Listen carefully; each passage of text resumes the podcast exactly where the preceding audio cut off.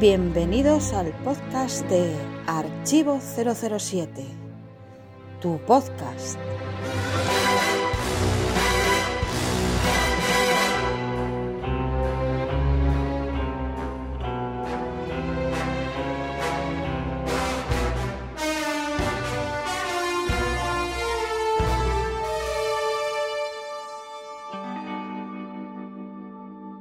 Pues muy buenas todos, aquí estamos, preparados para este gran podcast que lo estáis esperando. Además, este podcast es referencia a nivel castellano en todo el mundo, en todo el mundo.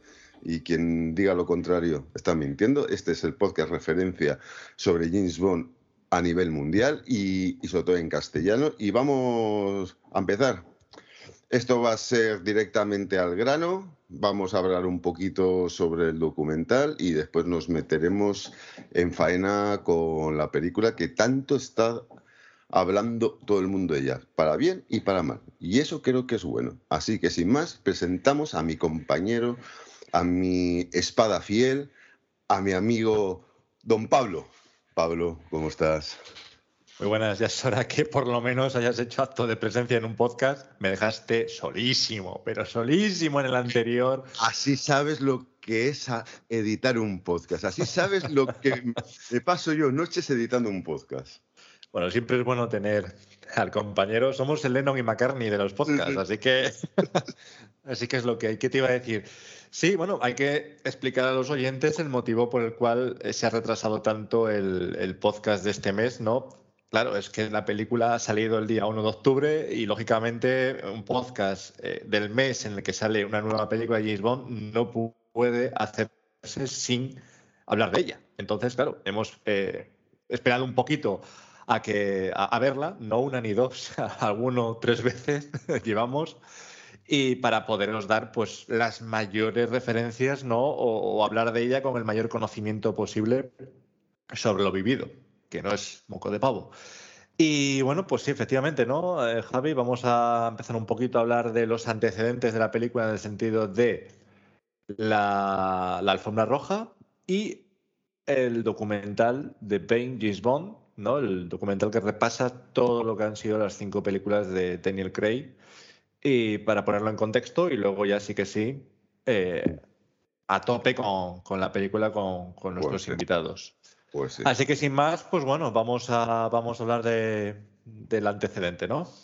¿De cuál de los dos quieres empezar a hablar? Por la alfombra roja. Sí, vale, vale, pues vamos a empezar con la alfombra roja. Petición concedida. Tú tienes mucho de ropa. Entonces, eh, hay una cosa que por supuesto no ha pasado inadvertida, que es el look de Daniel Craig ¿no? Sí. Un poquito, vamos a decirlo, Eh, raro, extraño, extravagante. Yo, mi pregunta es si iban a una fiesta de pijamas, en general. Si iban a una No. fiesta de pijamas. Bueno, yo, yo creo que la gente ha ido Eh, de etiqueta, ¿no? Al menos. Bueno, mm, yo para yo siempre que me dicen algo de etiqueta de Bond espero algo más sobrio pero moderno. Yo creo que aquí se han pasado, aquí se han pasado todos, todos. Creo que la Bueno. más creo que la más elegante, o sea, los más elegantes y te lo digo así fueron Ana de Armas y la princesa. Ya se me acaba Kate, la elegancia. Kate Middleton. Que- sí, sí, guapísima, guapísima. De mujeres, sí, de mujeres la más. Eh, Hombre, Lea, Lea, Lea tampoco Eh, mal. Yo cuando vi la foto digo, mira, ya tienen el casting de Rey León. Digo, de, del Mago de Oz. Es el casting del Mago de Oz, de una de una de amarillo haciendo el león, el otro mm, es Dorothy, Daniel Craig es Dorothy, y después tenemos a Alia Sidus, toda de platino, digo, el hombre de hojarata. Lo tenemos todo englobadito. O sea, me ha ¿Qué te iba a parecido... decir? Eh, bueno, los oyentes igual, no sé si, si todos habrán visto la- las imágenes. Yo creo que sí, pero bueno, hay que ponerlo, hay que ponerlo todo en contexto, vamos a explicarlo. Daniel Craig es James Bond hasta que se estrene la película siguiente. Eso es el concepto que los fans tenemos. Hasta la siguiente película, que ya no será, que, que será el nuevo, es James Bond. Punto. Y estás representando a James Bond. Vale. ¿Por qué decimos esto? ¿Por qué? Porque en nuestra mente, si cerramos los ojos y eh, imaginamos a James Bond, le vemos con smoking, negro o chaqueta blanca, cualquiera de los dos, y por supuesto, súper elegante. ¿Qué ocurre? Pues que en la premiere, ¿no? Eh, Daniel Craig, a mi modo de ver, a mí me gustó y creo que puedo entender el motivo. Eh, claro, se presentó de una manera muy extravagante. ¿Cómo? Bueno, lo que es cintura para abajo, correcto. Pero lo que es de cintura para arriba, claro, llevó a cabo la extravagancia de ponerse una americana Cruzada. de terciopelo de color burdeos, vamos a decir. Bueno, no sé yo- si rojo, si rosa. Yo lo veo más rosa que rosa. A mí me recuerda a. Austin Powers. Yo creo que es Sí, un homenaje salió- a Austin Powers y hasta si me llegas a decir a Crispin Hunter. O sea, estoy ahí entre una mezcla de los dos, ¿sabes? O sea, que es atrevido, que es atrevido. O sea, que, que yo no sé esto quién lo elige, si se lo eligen o lo elige él. O sea, eso también tengo. Pero sí es verdad que a Rosa le debe gustar porque después ha hecho otra promoción para Omeis de, eh, de preguntas que le han hecho mm, eh, Un cuestionario online, sí. y, y- iba con un pantalón rosa y un polo azul hasta- abrochado hasta arriba. Entonces no sé si ya el rosa sí. eh, Muy- quiere decir algo. Muy, muy estilo moderno de ahora, con Sí. el botón abrochado. Los- lo- es un botón de polo, ¿no? De estos Sí, que tienen dos o tres y, y abrochas hasta el principio que pareces un cura.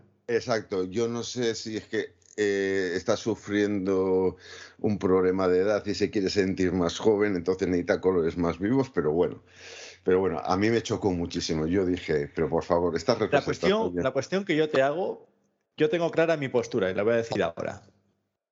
Eh, y que también invito a los oyentes a que a través del foro y la- los distintos, las distintas redes que tenemos de Facebook, Instagram, LinkedIn, demás, pues también participen, ¿no? Indicando su parecer.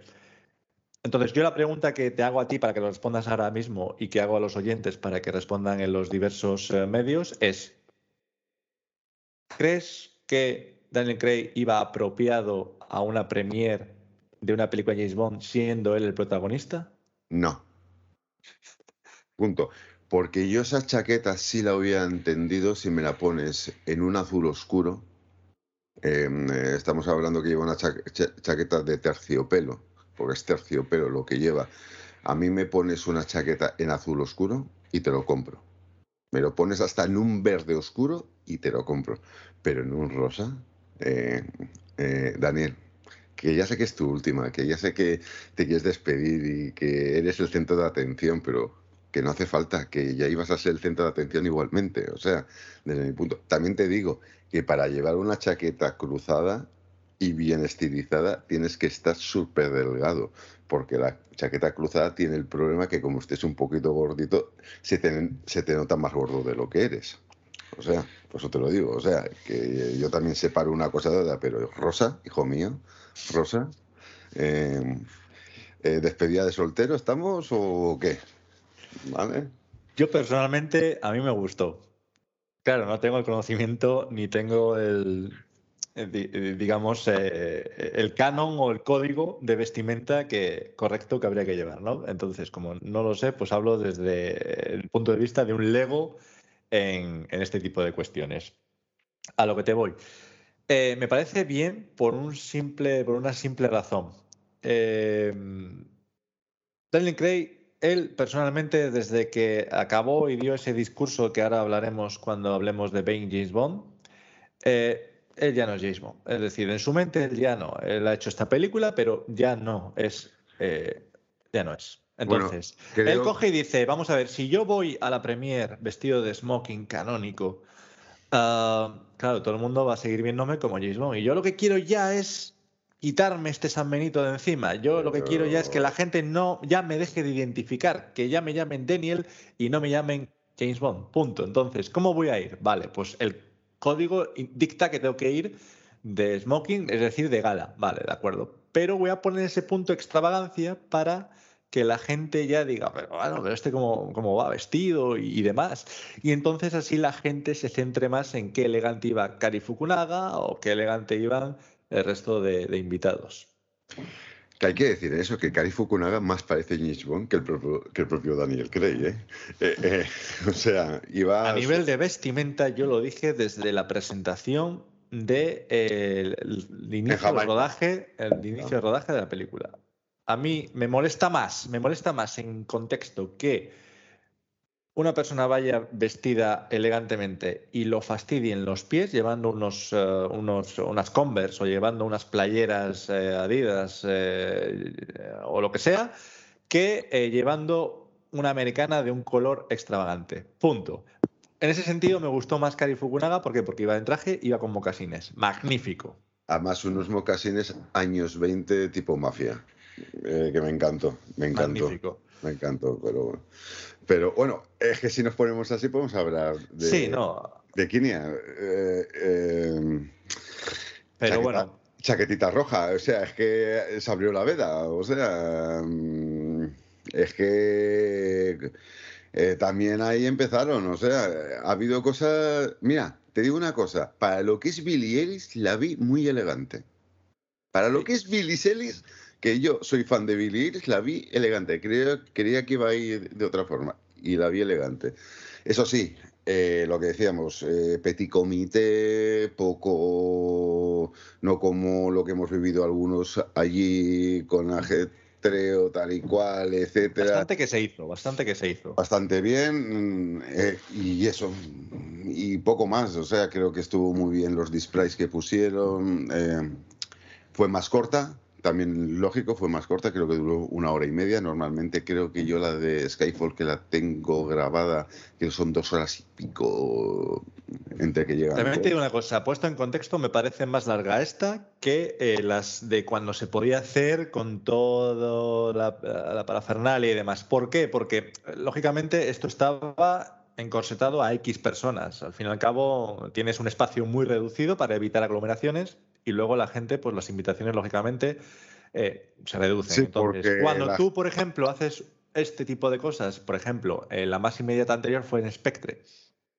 Y eh, claro, traes muchísima gente invitada y eso también puede ser que dilate, por ejemplo, pues, pues viene Pidrosna, pues viene Timothy Alton, pues viene gente que ha participado en la saga a lo largo de, los 60 años que van a hacer el año que viene y demás. Pues, eso puede dilatarlo, eso puede dilatarlo por las entrevistas y demás. En un momento en el cual esta situación, una hora y media, incluso me parece demasiado, ves pasar a la gente, les haces eh, una entrevista a director, a em, James Bond, a Daniel Craig, a la chica y yo creo que nada más, y a Fred Espárragos. Aquí se hizo Aquí se hizo entrevistas a todo Dios, ¿eh? claro, ahí está la cuestión. Hasta el apuntador que se que escribía el guion, este guion, eh, también, o sea, o sea, eh, pero bueno, pero fue, fue lo que fue. La gente sí me ha dicho que es. O sea, yo he oído comentarios después en, en la, en la Premier que el sonido dentro de Royal Hall deja algo que desear la película. O sea, que Royal Hall no está preparado para. Royal Albert Hall, sí.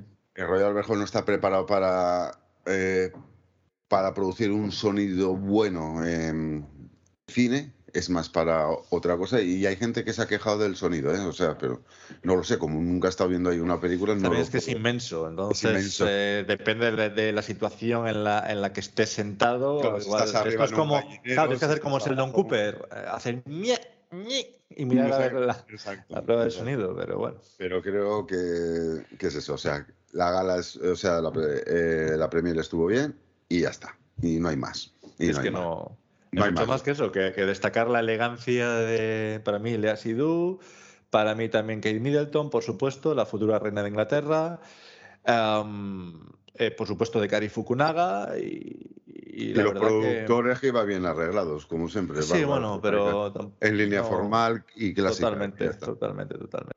Bueno, pues ahora sí que sí, vamos eh, a hablar del documental, ¿no? Que igual sí que aquí sacamos un poco más de chicha, ¿no? Hay bastantes cosas que destacar.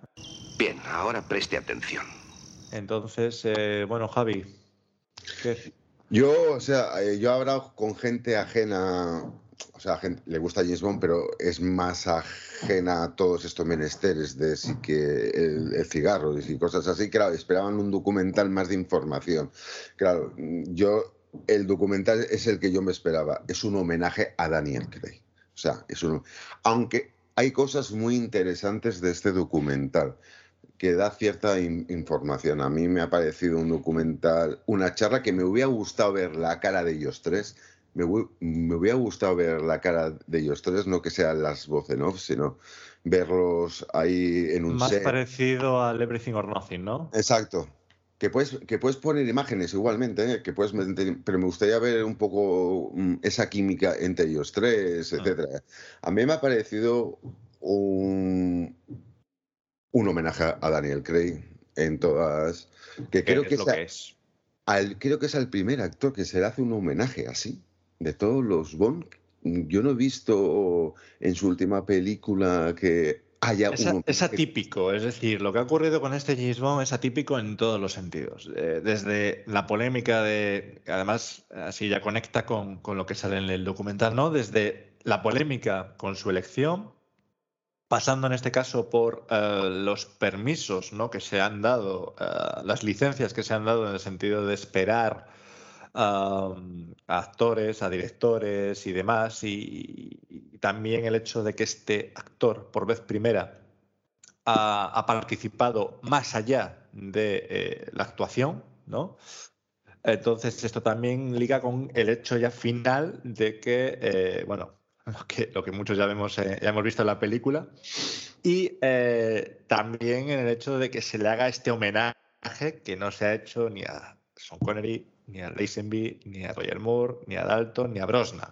Entonces, eh, claro, convendría ver, merecían ellos, sí, pero bueno, el contexto histórico en el momento pues era diferente. También es cierto que creo que por segunda vez se ha llegado a un final, eh, o sea, el actor dice que no quiere continuar y acaba bien. Sí, sí. ¿no? Connery no Roger. acabó bien, Lazenby no acabó bien por la forma. Bueno, sí, Roger Moore también, perdón, tres. tres. Sí, Roger Moore. Brosnan no acabó bien porque se lo comunicaron como se lo comunicaron, cuando él encima quería, quería continuar. Entonces, eh, pues bueno, Roger Moore, Timothy Dalton y Daniel Craig son tres de los actores de los, de los seis que, que han acabado mm, indicando, oye, mira, no llegamos a un acuerdo, no, no quiero continuar, creo que ya mi tiempo pasó y hay que dejar paso a uno nuevo. Yo, sobre todo, lo que rescato de este documental para mí son dos cosas. Una es cómo ya Daniel Craig desde Casino Royale se involucra en todo el tema de escenas, en hablar con los directores, en que esto a mí me parece bien. Ese poder que va adquiriendo poco a poco desde Casino Royale, como la famosa escena de la ducha, que en teoría iba a ser con ropa interior, dijo Daniel, no, no, oye, vamos a hacerlo con ropa. Se ve ya esas discusiones, como dice, amigables, discusiones amigables, pero bien. Y después, y después eh, sobre todo, la amistad que hace con Hugh Jackman y cómo Hugh Jackman le ayuda a sobrellevar la fama. Me parece dos, dos aspectos que para mí me han gustado mucho, que es lo que más des- des- destacaría, sobre todo. Esa parte in- introspectiva de Daniel, sobre todo de su vida, que es lo que dice Bárbara. Me daba pena por él, no estaba disfrutando y fue gracias a una obra financiada por Bárbara, otra vez, o una obra financiada por Bárbara donde Hugh Jackman le ayuda, le ayuda a, a sobrellevar todo. Quizá estamos. Este, este documental, por eso puede llevar a decepción, vamos a ponerlo entre comillas, ¿no? La decepción, porque uno puede que esté buscando cierta información, como tú bien comentabas al principio, que claro, no tiene nada que ver o no es la intención. Eh, este documental es un homenaje al Bond de Daniel Craig, punto. De cómo evoluciona desde el inicio hasta esta última película. ¿Por qué? Porque ya los fans sabemos que esta etapa de Craig es como un universo exclusivo y punto. Es un inicio y hasta, y hasta esta película, ¿vale? Nada tiene que ver con las 20 anteriores. Dicho esto, eh, el documental también entra en esta parte personal, vamos a decirlo, ¿no? Como tras eh, Quantum of Solas y todos los problemas que hubo con ella, huelga de, de, de de guionistas. escritores, de guionistas, eh, y, y, claro, la parte en la cual Daniel Craig pues, eh, tuvo que involucrarse en ese, en ese sentido, ¿no? Eh, coescribiendo, podríamos decir, según nosotros Se sabemos, dice por veladamente- Hero y demás. Hombre, Y luego él también involucrándose más en las partes de acción para subsanar las carencias que tenía en, en- en los diálogos.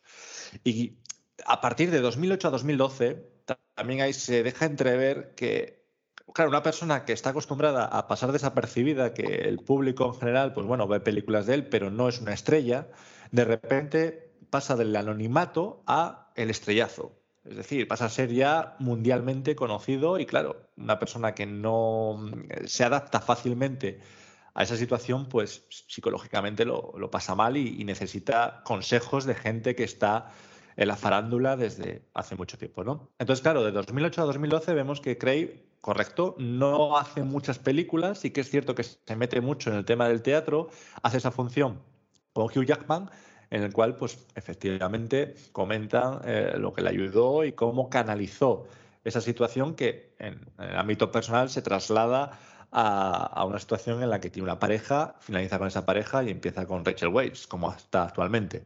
Y luego también todo el culmen que es cómo afrontar las últimas tres películas, ¿no? Digamos que en ese fragmento de cuatro años, eh, periplo de cuatro años, ¿no?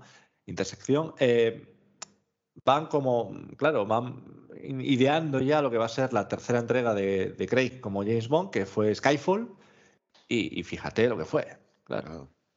es, es hablar de es hablar de San Méndez, de, es que me hace mucha gracia en este documental, que nosotros lo hemos hablado siempre en el foro, dice, no, es que Bárbara es muy dura, no, no, Bárbara lo que suelta son billetes, aparte de dura, lo que suelta son billetes para atraer a la gente, porque lo de San Méndez que, quiso volver, pero Bárbara era muy dura negociando, etcétera, bueno, habrá una parte que Bárbara es muy dura, pero también hay otra parte de que la pasta va por delante. También es cierto que las amistades ayudan. Es decir, eh, cuando Sam Mendes empieza a ser asesor, porque no, no es contratado inmediatamente, sino que primero empieza un poco como asesorar, ¿no? A, ver, claro, Daniel Craig conoce a Sam Mendes y por mediación de él es como se contacta y cómo empiezan las conversaciones, que al principio eso es ideas que luego se materializan en la contratación de Mendes como, como director.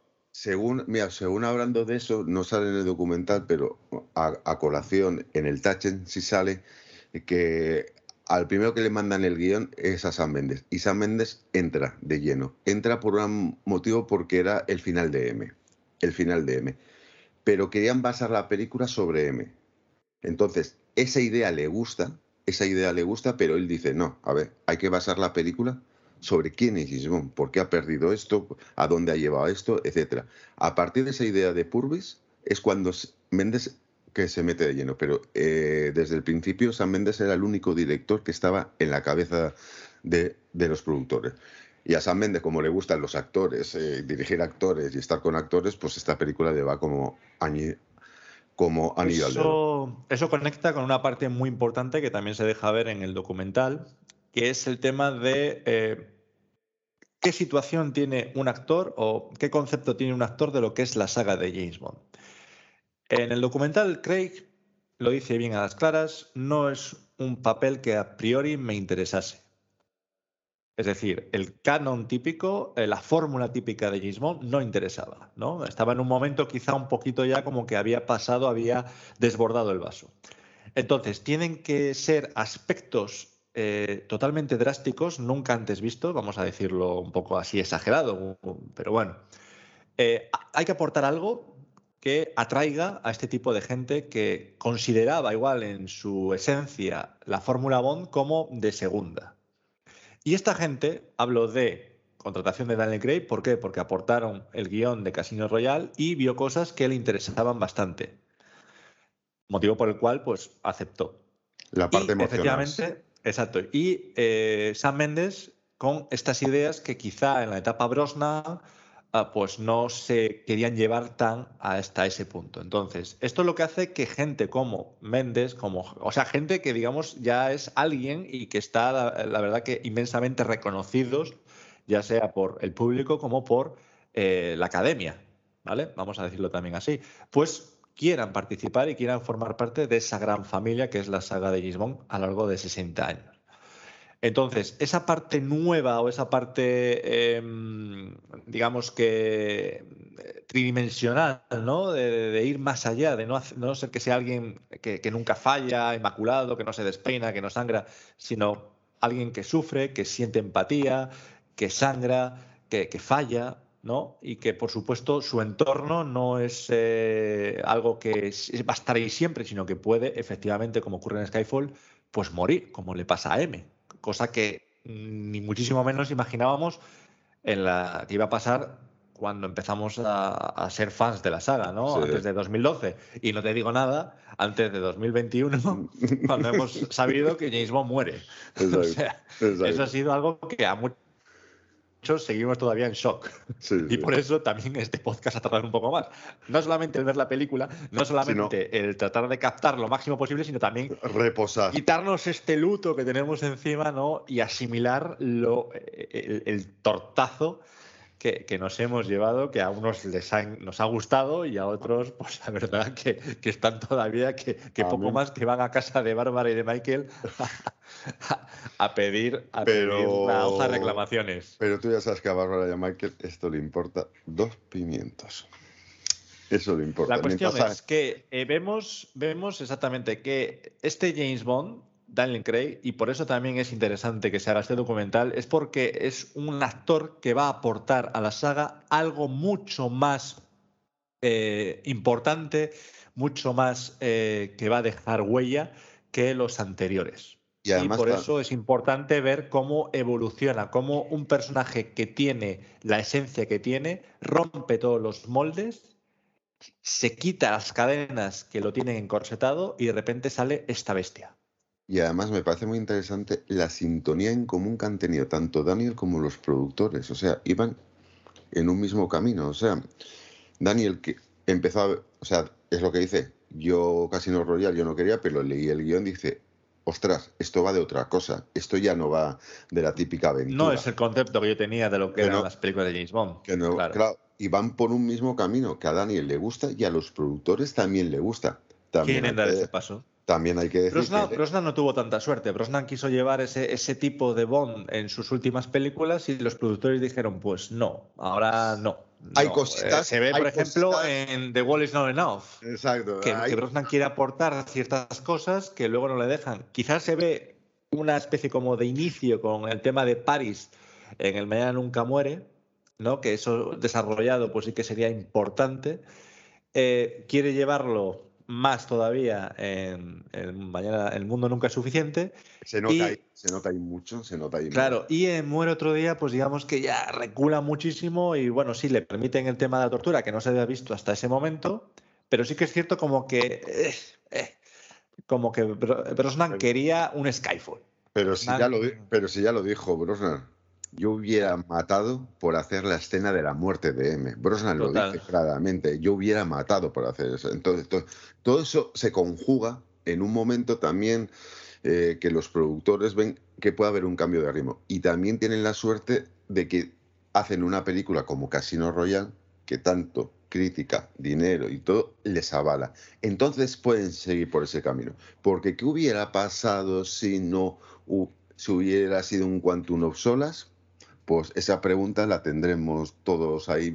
¿Qué hubiera pasado? ¿Hubieran seguido por lo mismo? ¿Hubieran seguido por otra historia? Esa es la pregunta. Tienen la suerte de que el respaldo de Casino Royale, cuando toda la gente no daba un duro por Daniel Craig, no sé qué, yo sabes que soy de los únicos que yo siempre abogué por Daniel Craig, como yo siempre lo he dicho, yo vi la que en ese momento ni yo, yo no estaba en los foros, tampoco. Exacto, eh, exacto, Yo lo veía, yo, yo me acuerdo que, es que eh, en el cine no había visto ninguna película de James Bond. Yo lo que había visto eran las películas en televisión y en, DVD, claro. Yo fui por Liar Cale, la de crimen, la de crimen organizado. Yo ahí lo vi, digo, vale. Mm, tiene las dos facetas. Inmediatamente previa a Casino Royale. Yo reconozco que no. Yo reconozco que en el momento, me acuerdo, ese 14 de octubre, van a hacer, va a ser ahora 16 años, eh, en el que me acuerdo que en el, un programa que echaban después de comer eh, mostraban al nuevo James Bond elegido y claro, yo tenía a Pi Brosnan como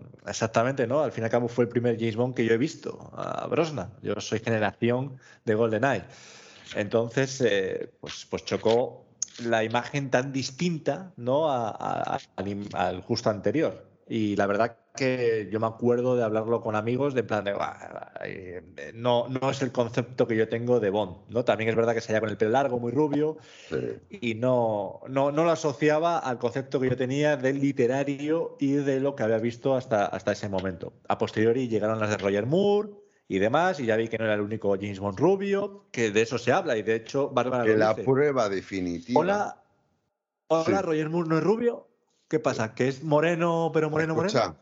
que ahora entra en una cosa, pero la prueba definitiva es que se ve, que me parece también a los fans, a mí me gusta mucho ver eso, ese test de cámara, ese, esa prueba de cámara, y además con el, con el director que va a dirigir la película, con Martin Campbell.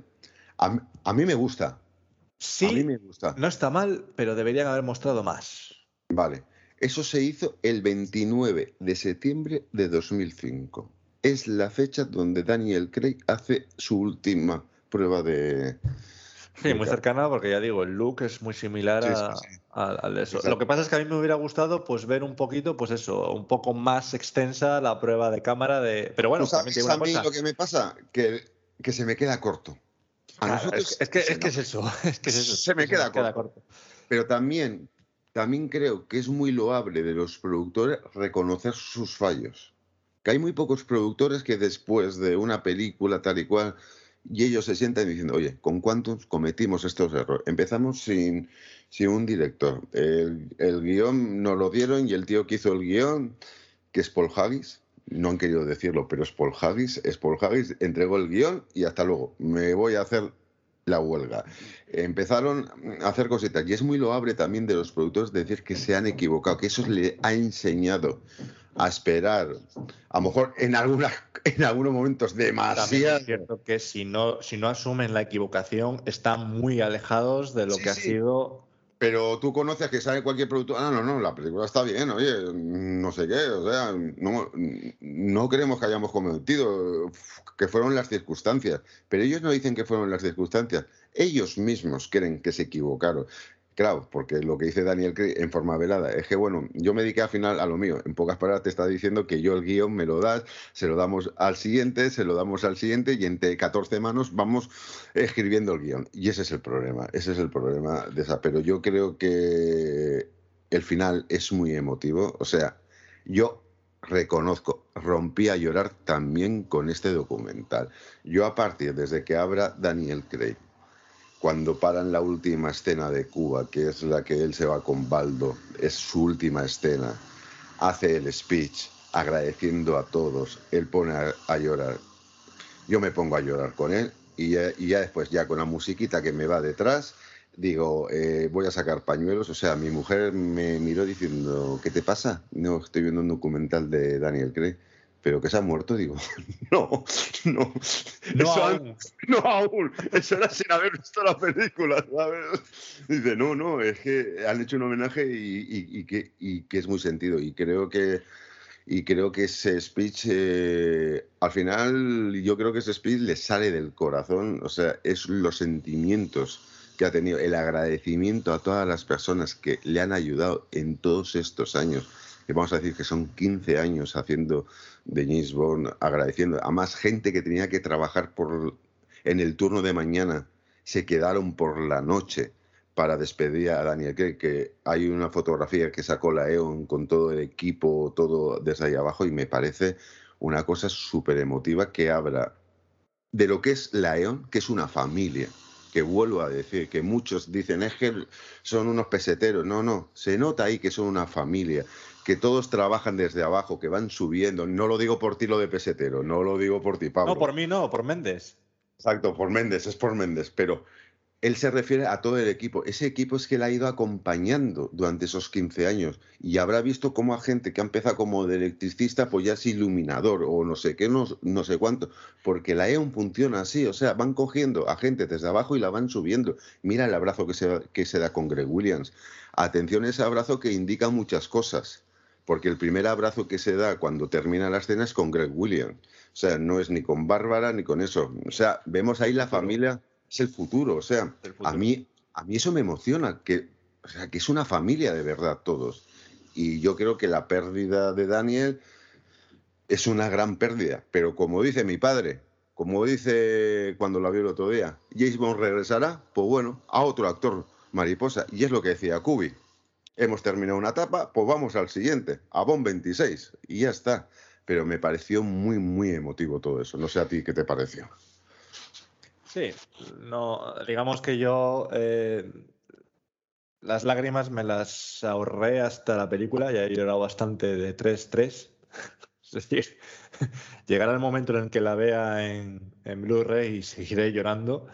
El, el documental no, no, me emociona tanto porque ya va uno con, con la idea de, de, lo que va a ver, ¿no? Entonces, eh, es un documental y al fin y al cabo yo ahí estoy viendo cómo está rodándolo y estoy viendo cómo se despide, pero para mí realmente la despedida es el momento en el que yo acaba la película y dices, ya este actor en una película futura no le voy a ver más. El que llegue será otro. Y uno hace reflexión de, eh, claro, de cuando vio la primera película de, este actor, de Daniel, y, ahora ve la segunda, ve todo lo que ha cambiado, las personas que están, las personas que, ya no están con nosotros, eh, con quién has visto estas películas.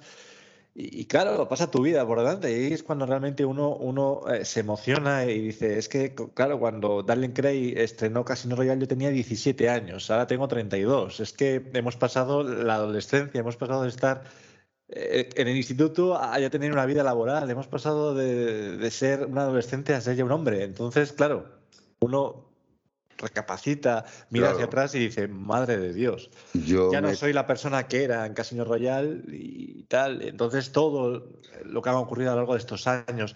Y eso es realmente lo que te hace, lo que te hace llorar y emocionarte, ¿no? Ver que con ese, con ese actor tú has crecido y que has Hostia. pasado todos los mejores años de tu vida. Hostia, sí, has crecido. En mi caso, por ejemplo, pasé de ser soltero a casarme y a tener una hija. O sea, casi pues, nada. Pues claro, entonces cuando tú recapacitas eso, cuando tú te das cuenta de todo lo que ha pasado desde que este actor es James Bond, no voy a decir 007. Bien dicho, bien Cuando dicho. este actor es James Bond, pues eh, claro, ahí es donde está la emoción. Ya luego cuando ves la película, pues lo que pasa en ella ya es la cosa de, jolín, qué bien me lo he pasado contigo, cómo he disfrutado tus películas, qué gran Bond ha sido. Y claro, eh, ¿qué, ¿qué ocurrirá con el nuevo que llegue? Pues eso es algo que todavía no os he escrito, es un capítulo que está por venir. Bueno, que según Michael dicen que el próximo año se empiezan a buscarlo, pero ¿tú te sí, acuerdas sí. de Michael cuando dijo... Eso es, eso es como cuando tu madre, tu no, madre no, no, o tu, o tu mujer te dice, te dice, tienes que ir a, a sacarla, a, a, poner, a planchar la ropa, y tú dices, sí, sí, a, en breve me pongo. No, no, no, pero, no, pero si te pongo otro caso, ¿Tú te acuerdas que tú y yo hemos comentado, te acuerdas la financiación? No, no, estamos buscando la financiación. Eso fue a acabar. Eso. Seis años. Seis años, ¿eh? Atención. Seis años. No, no. La eh, productora, ¿eh? Escucha, ¿te acuerdas que dijo Mike que no? En un par de meses, en un par de meses, esto lo tenemos cerrado, vamos a decir quién será la nueva distribuidora, etcétera, quién va a distribuir. Eh, cri, cri, cri, cri, pasaron seis años hasta decir que Universal, pues eso, o sea, hay que tomar las cosas. El nuevo Bond, teniendo en cuenta que la elección del Bond, es decir, la confirmación de quién es, la presentación y el inicio de rodaje son prácticamente seguidos. Uh, calculo que como pronto, estamos en 2021, como pronto 2025. Yo espero que para el 2022, 5 de octubre, 60 aniversario, puedan decir el nombre del actor. ¿Tú crees? Sería muy buena fecha. Hostia. Y supongo que Amazon presionará en algo. En algo, en algo. A ver, no también todo... te digo una cosa. Desde 2015, que Daniel Craig dijo que no iba a continuar, sí. creo que ya era tiempo suficiente, seis años, para ir mirando el mercado. Que yo yo creo que en este año de pandemia han estado mirando. También en el año de pandemia, con una película ya rodada, que es diferente a no estar rodada, con una película ya rodada, tú puedes efectivamente ir mirando situaciones e ir preguntando y, y demás. Yo creo que tienen ya en mente unos 30 actores. Segundo punto, tercer punto, mejor dicho, que lo allana. El tema de que la siguiente película no tiene por qué continuar esta. Es decir, lo que se ha hecho hasta ahora no tiene por qué continuarse. Puedes hacer borrón y cuenta nueva. Es decir, no repercute nada esta última. Están, están no sin tienes ataduras. por qué seguir la historia. Por tanto, sin ataduras. tienes, tienes Hacen un papel en blanco para hacer lo que te dé la gana. Entonces, ya puedes ponerte a ello. No es como, por ejemplo, Spectra eh, No Time to Die, que tiene continuación directa. Exacto. Porque el final de Spectre, si vas a continuar con el mismo actor, pues tiene que empezar justamente en lo que ocurre después de, de- de ese final con las calles vacías de Londres. Vale, de acuerdo. O, por ejemplo, el final de el final de Casino Royale. Joder, si tú quieres continuar la siguiente, de acuerdo, ya tienes que tener lo anterior. En este caso no, en este caso sabemos que James Bond muere, ¿qué carajo vas tú a continuar? Nada. Entonces, nada. así que ya deberían. Claro, no- nuestra mentalidad es de por favor, dame, dame, dame, dame, dame. Somos como un niño en una tienda de Mira, chuches. Yo, como digo, yo el luto, yo ya lo he pasado. Yo el luto, después de una semana, de verla dos veces, yo el luto, el luto lo tengo ya medio pasado. Yo sí, yo sí. Yo el luto lo pasaré. No, pero lo porque, pasaré, pues, porque pues- veo pues- pues una bueno. persona como mi padre, eh, que ha visto todas las películas en cine y ha dicho, vale, ha muerto, pues bueno, ya vendrá el siguiente. O sea, mi padre ya está en, en modo, vale, me ha gustado mucho la película, tal y cual, pero ya estoy esperando el, el siguiente Bond. Yo quiero ya que me presenten al siguiente Bond. O sea, pues yo ya estoy un poco más eh, eh, en ese sentido. Que hay que hablar, que, hay, que vamos a hablar ahora mismo. Cuando terminemos esto, vamos a hablar de la película, largo y tendido, etcétera. Pero yo creo que los productores ya deben tener algo pensado. Y para finalizar, yo creo esto, que creo que ya no hay muchas cositas más que hablar. Bueno, se puede hablar de un montón de los directores que han pasado, etcétera, los actores, la calidad de actores que desde Casino Royale con más Mikkelsen, etcétera, han disfrutado por toda la saga, pero creo que esto era un homenaje a Daniel Craig y como tal se lo han dado, que me parece súper bien. Así que si no tienes nada más que decir, yo creo que pasamos directamente a... Vamos a, a lo que la gente quiere oír, que es el debate de, de No Time to Die. Bueno, debate, sí, debate de No Time to Die. Ah, ¿qué, qué opinamos de la película? ¿Qué, qué podemos indicar de ella? ¿Estamos en shock? ¿No estamos en shock? Eh, ¿Nos ha gustado? ¿No nos ha gustado? que es horrendo y asqueroso y, y- y, bueno, hay que, hay que mandar una hoja de reclamaciones a la EON por haber matado a James Bond o por el contrario aceptamos Lo y, que y entendemos sí- que este arco argumental que afecta a Daniel Craig, pues era lo que era inevitable que lo que lo mostrasen y, y bueno, pues eh, los invitados, la verdad que estoy seguro de que van a estar a la altura. Y lo que sí más me ha sorprendido es que nuestro gran amigo y gran parte de este staff y de este equipo Clack no, no la haya puesto la última. Me ha gustado mucho, me ha sorprendido, ¿eh? Me ha sorprendido. Así que chicos, tomamos un poquito de fuerzas, eh, os dejamos con una musiquita y vamos para adelante. Nos cargamos al que está dando golpes arriba en tu piso de, eh, en las puertas, es- martilleando. Hay en tres casas que hay, que hay obras, o sea, esto es un... Vamos a, vamos a mandarles un aviso con dos sicarios y, y nos ponemos con ello. Pues venga chicos, hasta ahora.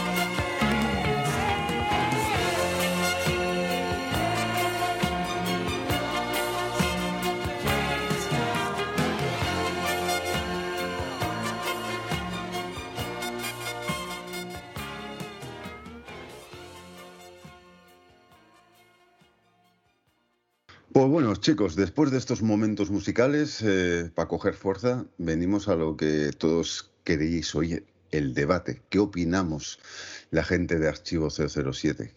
¿Qué opinamos sobre esto? Y para este debate me he traído a dos amigazos, a dos amigazos que son amigos del club y de Archivo y además amigos personales, que es don Jorge Foley. Buenas noches. Hola, ¿qué tal, don Javier? Buenas noches. ¿Ganas de hablar? Muchas. ¿Muchas? Ya hablo mucho de esta peli, pero Ya lo sé, Siempre- ya lo sé. siempre, lo- siempre, siempre es poco. Eso es bueno, que la pe- de la película se hable. Eso es bueno. Sí, sí, sí. Como decía, que, que hablen bien o mal, pero que hablen de mí. Están Eso haciendo es mucho ruido. Me encanta. Es- Eso es bueno. Y por otra parte tenemos al señor Mariano. Buenas noches, número dos. Buenas noches, Javi, ¿qué tal? Aquí, aquí estamos, aquí estamos, para hablar un poquito de esta película, que tú y yo la vimos juntos. Bueno, los tres la vimos Los juntos. tres, los tres. Sí, sí. Los tres, los, los tres la vimos juntos, aunque Jorge Yo ya venía de, de segunda. Ahí me dejasteis ahí apartado, Para que no spoileara. tapado con una capucha. Sí, sí. Bueno, aunque intentaste sobornarnos, ¿eh? también, ¿eh? Y también me acuerdo, también me acuerdo. Pues bueno, oye, pues para empezar, una pequeña impresión, así, a primeras, ya de- después de vista, reposada, más que reposada, macerada, tal y cual. Eh, ¿Qué opináis en general, así? Eh, Jorge, Eh, a ver, mm, yo la he visto tres veces, ¿vale? Y sigo pensando lo mismo que pensé la primera vez. A mí me ha parecido una película redonda, bastante más redonda que su predecesora. Eh, continúa la línea, la línea el estilo de todas las películas de la era Craig dentro del universo de James Bond. Y eh, me ha gustado mucho las escenas de acción, me ha gustado mucho la trama, aunque la trama ya viene, digamos, un poco salpicada por, por algo que no me gustó ya de, de la anterior película, pero bueno, la han desarrollado muy bien y me ha parecido una, casi la mejor interpretación de Daniel Craig de las cinco, donde ha tenido que dar, echar más el resto a la hora de volcar su, todo el tema dramático y todo lo que le ocurre durante la película y todos los giros que, tan increíbles que, que entiendo que aquí vamos a hablar con spoilers, ¿no? Porque ya la ver, sí, sí, estamos- a estas aquí alturas, todo el mundo ya ha visto la película y los que van a oír este podcast, debería. 28 por si acaso, Mm. y el que no la Sí. haya oído, Claro, visto, oye, enfrenta- spoiler, spoilers, pero creo que no hace falta. se enfrenta desde el principio de la película se está enfrentando a pues eso a, a recuerdos anteriores a todo el sufrimiento que arrastra aunque en Skyfall un poco se, se olvidó de, de la muerte de Vesper y bueno y continúa toda la historia con Madeleine eh, incluso bueno pues metiendo la referencia de, Safin un poco eh, para dar conclusión a lo que se quedó inconcluso en Spectre que es yo creo que la que la que un poco eh, bueno, quedó. Es que siempre yo siempre he sido de la opinión que luego lo comentamos del tema de Spectra, nunca, nunca me ha gustado cómo lo han utilizado en esta, en esta era de Craig. Pero bueno, volviendo a la película en sí, ya digo, película redonda, súper bien filmada por, y súper bien fotografiada. La música que vamos a contar, con esos homenajes a, a, la a una película ya que cada, que cada año que pasa se está convirtiendo en más icónica y cada vez está, está mucha gente que no la había visto, está batiendo récords de, de visionados y de gente que se la está descargando y de muchas locuras que está generando al servicio secreto de su majestad, cosa que me alegro. Y porque para mí es una de las mejores películas de Bond también. Y además- Falla lo que falla, pero es, es un- es- es una película que es Y yo, gracias a ti, la, tuvimos la suerte de verla en una en pantalla, en una pantalla en grande en pantalla Valencia. En Valencia. Fue, en fue la Valencia. leche. Eso, eso Fue la en leche. En un Nacificon. Sí, sí, sí, sí. Por eso, por, por eso. El, que un americano haya cogido la película no se nota, ¿vale? Es más, yo creo que le da su punto. Se nota mucho el trabajo de Cari, de Cari Fukunaga. La música que te voy a contar. Hans Zimmer está increíble. Mete cuatro o cinco. Mete cuatro o cinco homenajes ahí a Arnold y a, Barry y, y luego se mete sus sobradas típicas Caballero Oscuro al final cuando Maro necesita la película. O sea que para mí película redonda. ¿Que hubiéramos cambiado el final? Yo seguro que sí. Yo no le hubiera dado ese final. ¿Que le han echado unos mm, narices, unos huevos los productores? Completamente, o sea, se la han jugado, ya está, y han decidido. No, yo creo que ha sido decisión de ellos y de, y de, y de Craig, está claro. Lo único claro, que me queda ahí la incógnita, me queda ahí la incógnita de- del tema de Danny Boyle, ¿no? Oye, Danny Boyle, es que le han echado, a Danny Boyle le han echado de la producción porque él se quería cargar a Bond. No sería al revés, que a él no le gustaba la idea de, de los productores. Creo que eso lo sabremos en el Tachen. Creo que en el Ah, libro ¿sí? nuevo de Tachen van a hablar sobre eso. Me ha llegado. Ah, sí. En el Tachen nuevo creo que van a Ah, hablar guay. Mira, eso va a porque. estar bien porque saldremos de dudas. Porque mucho. creo que Paul Duncan ha, ha Mm. rehecho algunas cosas de, Mm. de ya de la parte de No Day Today. Pero bueno. Y Pero- luego yo creo que va a ser una película que va a dar mucho más que hablar, dado ya pues lo, bueno, pues lo que filtró el otro día Archivo 007, ¿no? De, de todo el tema de las escenas cortadas, que se ve. Se ve mucho en el metraje que hay muchas cosas que faltan, que hay mucha que hay muchos personajes que tenían que ser otros y al final nos han hecho creer que, es- que son otros, yo lo tengo muy claro, por los continuos homenajes que hay a, a- a la primera película de la saga. Yo estoy convencido de que la idea inicial era que Safin fuera el doctor, ¿no? Aunque luego, por donde fuera lo han quitado, por donde fuera se lo han cargado, pero prácticamente lo tengo, lo tengo muy bastante, bastante claro, ¿no?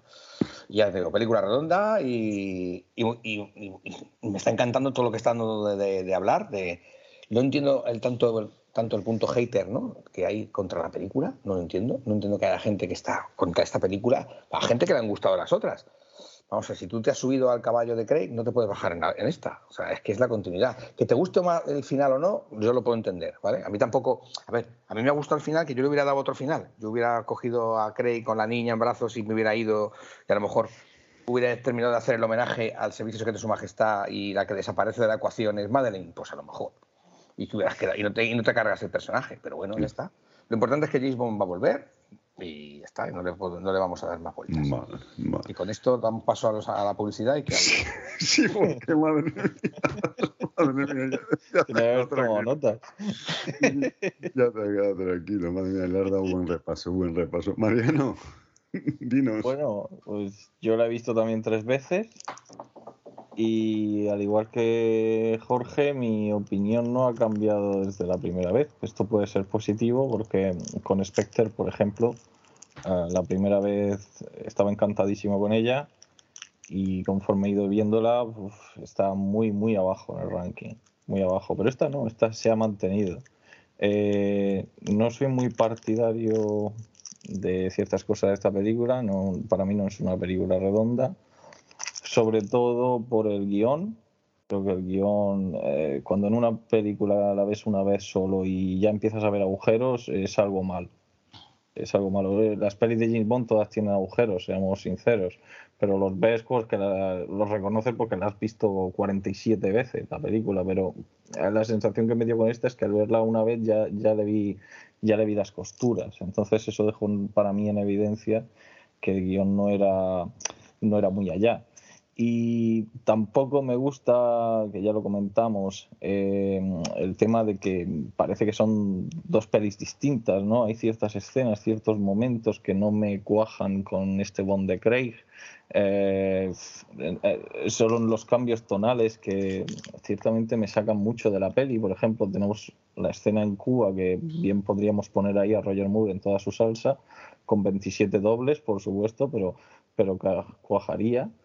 Y después tenemos Noruega, que, justo después de esa escena, bueno, después va a Londres, pero muy cercano, eh, y, y esa escena, por ejemplo, todo Noruega sí que veo al Bond de Craig en todo momento, veo el drama con ella, veo la escena en el bosque a él luchando contra los jeeps, tal.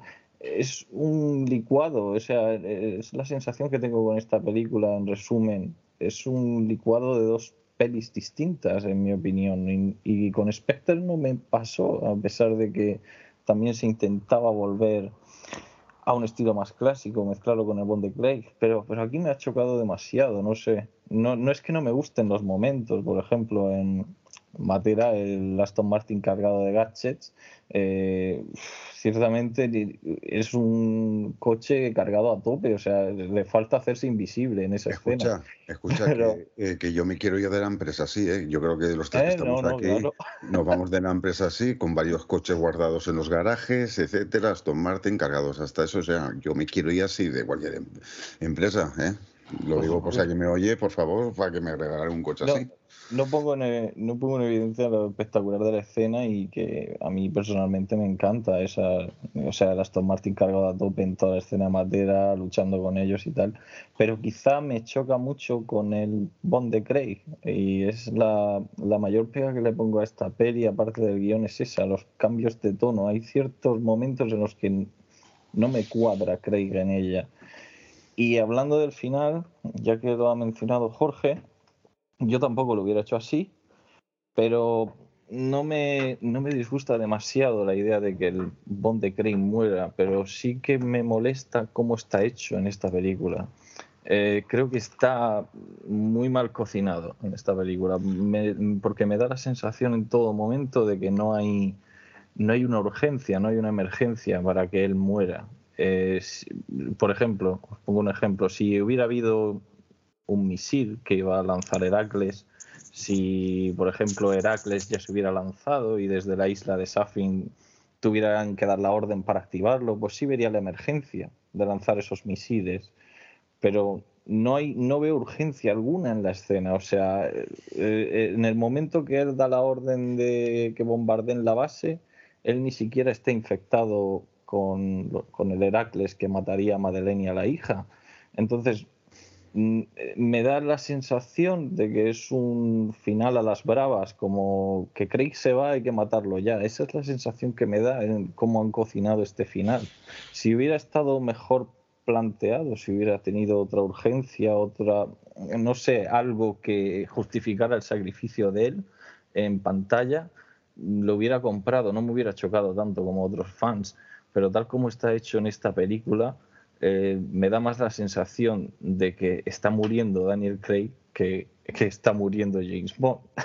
es la sensación que yo tengo.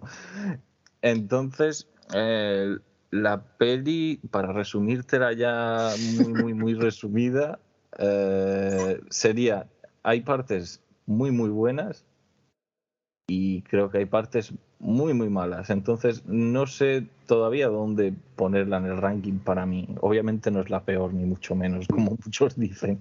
La Yo- peor ni de coña. Y mucho creo- mejor que Spectre, coincido con, Sí, coincido sí, con Jorge. Eh, creo- Es que lo que, lastra, lo que lastra, precisamente, eh, dándote la razón, Mariano, en el tema del guion, ¿no? O sea, yo, yo cuando digo que es redonda, es redonda eh, en el sentido de, de- de- de redonda a la hora de que, de que te- concluye bien el- el- todo el ciclo, digamos, ¿no? Mm. Que tiene, pero el guion ya viene, como también nos comentaba, viene lastrado por Spectra. Es que Spectra es el, fallo realmente de, que, que- que viene- que arrastra esta película. Porque Spectra es lo que se tenían que haber guardado los productores.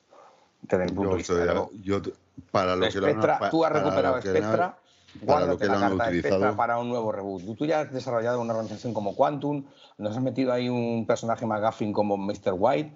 Joder, mm, quédate con eso, juega la carta. Mete- méteme, a, Lu- méteme a Lucifer Safin, ¿vale?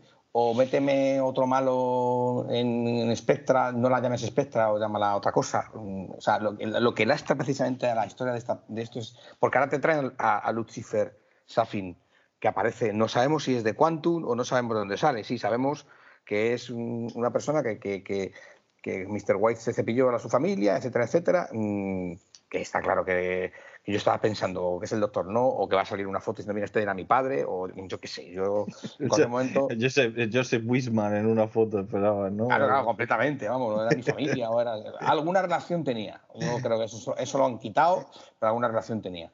Y, y eh, la- lastra, el- la historia de Spectra es lo que lastra a No Time Today porque tienen que cerrarlo de Spectra, porque como acabó Spectra con ellos yéndose en el coche, que es más o menos donde empieza esta, ¿vale? Pues bueno, pues tenían que concluirla y lo extraño es que no hayan metido a Bautista, a- porque Bautista mm, tampoco hemos visto su cadáver, se cayó en Batista. Me hubiera se- molado, la se verdad. cayó del tren, pero hubiera, yo pensaba que iban a hacer como Jobs, ¿sabes? Que si venga otro, un sicario que reaparece, que hubiera sido un puntazo, ¿eh? Que hubiera sido un puntazo. hubiera molado. Hubiera dado más juego yo- este hombre que no el que han metido ahora, el del ojo, el, el tío este. Sí, el primo.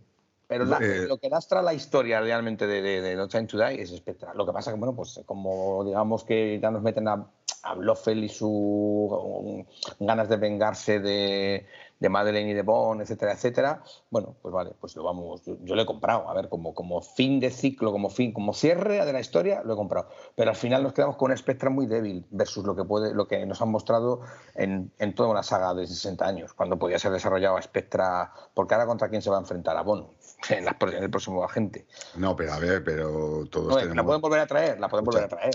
pero todos teníamos claro que esto era un ciclo de un empiece y un final. Sí, sí, O sea, claro, claro, está claro. Claro. O sea, e- en este, se- en este, se- en este punto todos sabíamos que era un, un ciclo de, de inicio y final que en teoría no tenía eh, que conectar con los boss anteriores. Creo que esto lo, lo, No, no, para nada, no, no, lo- tenemos claro. Sí, sí, sí, está claro, pero, pero que, que el juego que nos ha dado Spectra, en, en- en- sobre todo en la época Connery y tal, eh, Claro. joder, no nos ha dado aquí, nos ha dado para pollo y medio, ¿me entiendes? O sea que eh, no hemos Sí. visto una, una organización Spectra como veíamos allí, que iba en- desde Rusia con amor, con Garant y los tíos entrenando y, wow, y una organización ahí, ¿saben? Se nos ha quedado un poco corto para lo que nosotros conocíamos como lo que era Spectra, sobre todo los fans. Pues digo que hubiera sido, yo desde mi punto de vista, es una carta que yo me hubiera guarda- guardado para el reboot, me hubiera metido a Spectra como una empresa manipuladora, Pues creando fue- atentados terroristas o... Eso fue una eso fue una decisión casi de Méndez.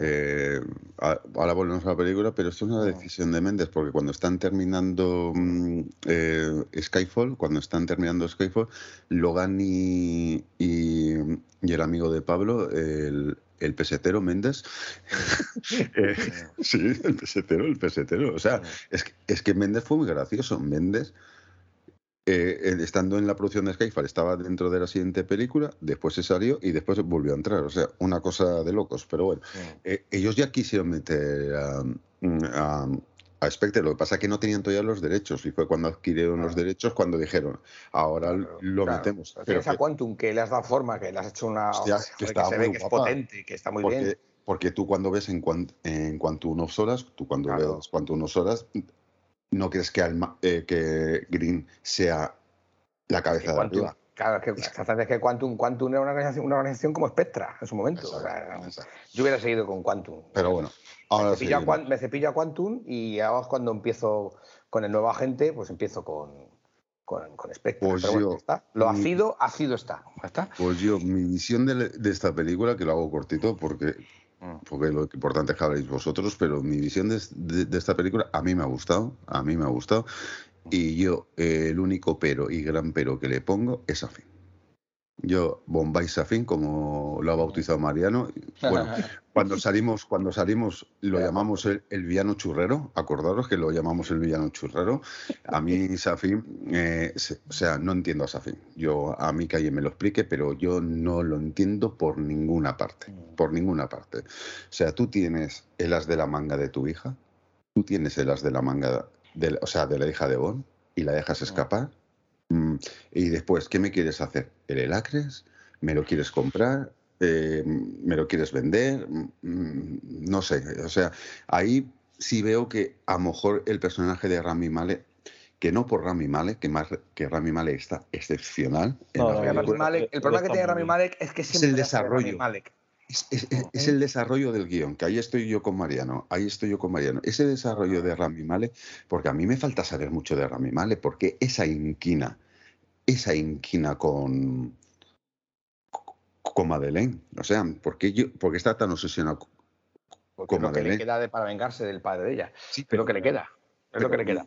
Pero, ¿dónde me lo explica eso? Te lo tienes que ir imaginando sobre la marcha. Desde el principio Eh, de la película que se ve que va por ella, por eso, y luego No, queda viva. No, no, desde el principio de la película no. Tú ves que la rescata y a partir de ahí ya no sabes nada más.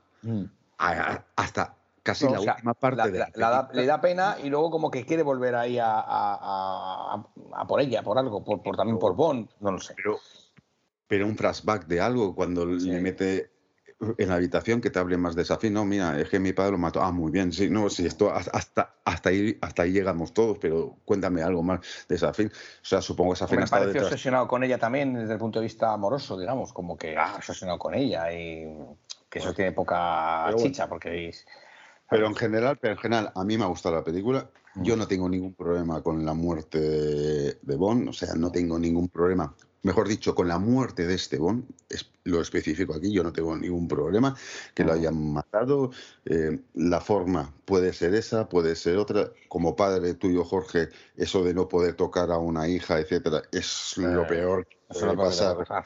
es lo peor que te puede pasar, que lo Sí, bueno, hubiéramos eh, hecho- existen los guantes biónicos, mira los que Sí, bueno, escucha, para- que, que para yo lo dije, que yo lo dije, que te, que te vas en Jamaica, te compras una pantalla de 75 pulgadas y tienes un Sky y un Zoom y puedes estar hablando con tu hija toda tu vida. Pero bueno, oye, que lo han querido hacer así para ser más heroico, o sea, que llegue más al corazón, como nos ha llegado a todos, llorando a mansalvo. Bueno, Jorge, tú y yo sí, eh, los demás que no, pero tú y yo.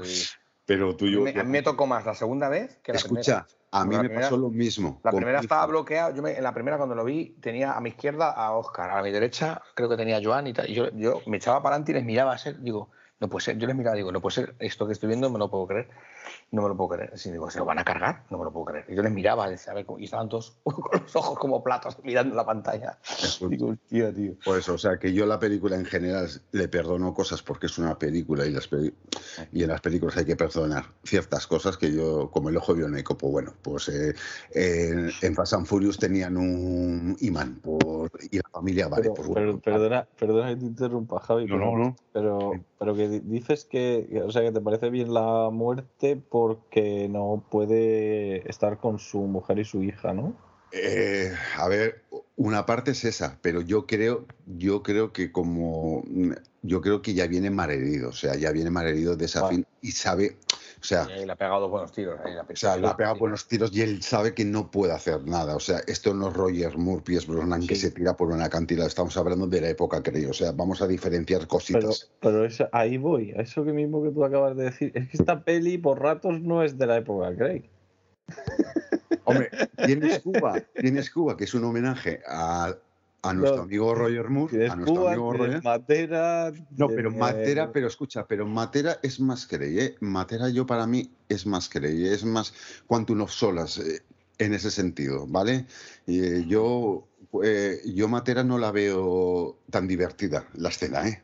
Ahí hay No, mucha no tensión. digo- no, no lo digo por divertida, lo digo por exagerada, quizá. O sea, Exagerada. prosniana de. Pues, Niana, hostia, Brosniana. joder, Hay pues, que- hay es que- un Aston Martin que tira minas por el culo. Ya, pero mejor, escucha, escucha. mm, eh, si aceptamos en Skyfall, si aceptamos en Skyfall que tenía el coche ya y con sus armas, yo tengo que aceptar aquí que tiene todo eso. Yo No, lo tengo que aceptar. O sea, yo, yo juego ya esa baza. Si yo en Mm. Skyfall, yo ya tengo el coche, que encima me lo tienen guardado eh, en un sitio y, y encima tiene ametralladoras que todavía siguen funcionando, yo me tengo que tragar que Q, pues oye, mira, de regalo te regalo unas bombitas, Pero- te regalo humo, te regalo no sé qué, Pero por ejemplo, eh, ya que eh, Sí, sí. justo antes, justo antes de morir en la escalera, eh, está haciendo un chiste. O sea, está haciendo un chiste muy Roger Moore con lo del reloj. Entonces, Sí. como- eh, son segundos antes de la escena dramática. eh, me estás contando un chiste, me estás aliviando ahí, pero es que mm, de verdad. yo creo que, mí- todavía, yo creo que ahí no sabía que es su destino, el personaje, quiero decir. ¿eh? No, yo No, creo ya, que ya, sí. eh, Ah, bueno, no. no, no, el no, reloj es no. cierto, pero, pero que, es que son cambios tonales muy grandes, en mi opinión. ¿eh? Es Sí. como que Gary ha querido hacer una peli, los productores otra y el Craig otra, y ha salido un cocinado aquí, un potaje. Hombre, yo os tengo que contar, yo os tengo que contar, yo, YouTube, Mm. Archivo 007 ha tenido un confidente, ha tenido Ah. un confidente que a mí, que nos ha contado cositas, que ha estado eh, eh, en la película. Entonces, a mí me cuenta que cuando están en, cuando están grabando en Jamaica, hay un mosqueo general entre todos. Un mosqueo general entre todos. Ah, Era el cambio de director, se ponen a grabar, eh, los productores van por una parte, Carifukunaga va por otra parte y los actores piensan que tiene que ir por otra parte. Ahí hay un, ahí hay un cacao cuando empiezan a grabar en Jamaica de mucho cuidado. Y parece ser que la lesión de Daniel Craig les vino muy bien, porque en la lesión de Daniel Craig se sentaron en la mesa y se dijeron las cosas a la cara. Y a partir de ahí la película empezó a funcionar en una misma dirección. Que después es lo que tú dices, que después eh, han querido darle un tono más aquí, más allá. Mm, te lo puedo comprar, ¿eh? Eh, pero Eh, que tampoco, quiero, quiero hacer hincapié en que tampoco son escenas que me parezcan malas, ni mucho menos. O sea, yo soy sí, pero yo te fan de entiendo lo que Roger quieres Moore. decir. eh, Si no, y tú ya sabes que yo también, que yo nace, pero- que el pero, primero que vi pero que quiero decir que, que- que me chocan muchísimo con ciertos momentos e ideas que esta película intenta venderte. O sea, es como, no, si yo te entiendo, si es como vas a- quiero hacer el drama supremo, pero al mismo tiempo quiero hacer la espía que me amó. Si no, si yo te entiendo, si tú tomas una decisión que sabes que vas a matar a Bond, que Sí. vas a matar a Bond, tú tienes que tomar un plan serio desde el primer momento. Tú tienes que ir por una línea de argumento o de diálogos A- A, lo totalmente. mejor, a lo mejor no desde el primer momento, pero a lo mejor la hora antes, quizá, un tono más solemne, como tú dices, sí que le hubiera dado. Para ir como eh, adecuándote al momento. Lo que pasa que sí es verdad que tiene tonos más serios en un momento, pero yo no sé si es también la parte de cinismo de Cray la Hmm. que te llega, que no sé si aquí lo tiene exagerado un pelín más de lo normal, que te da la sensación que ya pasa del cinismo al humor en ciertos momentos, que también puede ser, ¿eh? que yo me he percatado también en ciertos momentos de ese cinismo de Bond pasa un momento a ser ya más tipo Roger Moore en, en algún momento y, pa- y por ahí cambia un poquito lo que es todo el tema de guion, que yo creo que, es una parte, es que el problema del guion es muy importante en esta película en ciertas cosas, ¿eh? o sea, en ciertas Yo, cosas. yo donde, oh, sí, bueno, una de las partes donde más se nota, como tú dices, es en Safin. Hostia, Safin, es que es Safin que- no hay por dónde cogerlo. Eh, estuve en el tercer visionado, por ejemplo, a lo mejor vosotros me dais la respuesta ahora y me calláis la boca, puede ser, ojalá. Pero en el tercer visionado, cuando, cuando Primo asalta el laboratorio de, de Baldo, ¿vale? Cuando entran por el cristal, el que está hablando con Primo por el auricular es Safin. Es Safin, sí. Yo en la No. primera, escucha, Eh. acuérdate que esto lo hablamos cuando salimos en, en Ah, la pues primera. no, no lo recuerdo. No, no, no, no, no. Que en la primera teníamos duda, digo, ¿Safin ya estaba o, o no estaba? Porque no entendíamos lo de Primo, ¿por qué Primo? ¿Por qué Primo después en Cuba no le afecta el gas? Y después en la segunda vez, yo estoy contigo, en la segunda vez que la vi, es el primero que habla con Primo cuando van a atacar el cuartel, es Safin. Entonces digo, vale, ahí, ahí sí me cuadra la cosa. Pero ¿por qué Safin? Claro, ¿por qué Pero, Safin? pero, pero es que si aceptamos eso, aceptamos siete agujeracos después.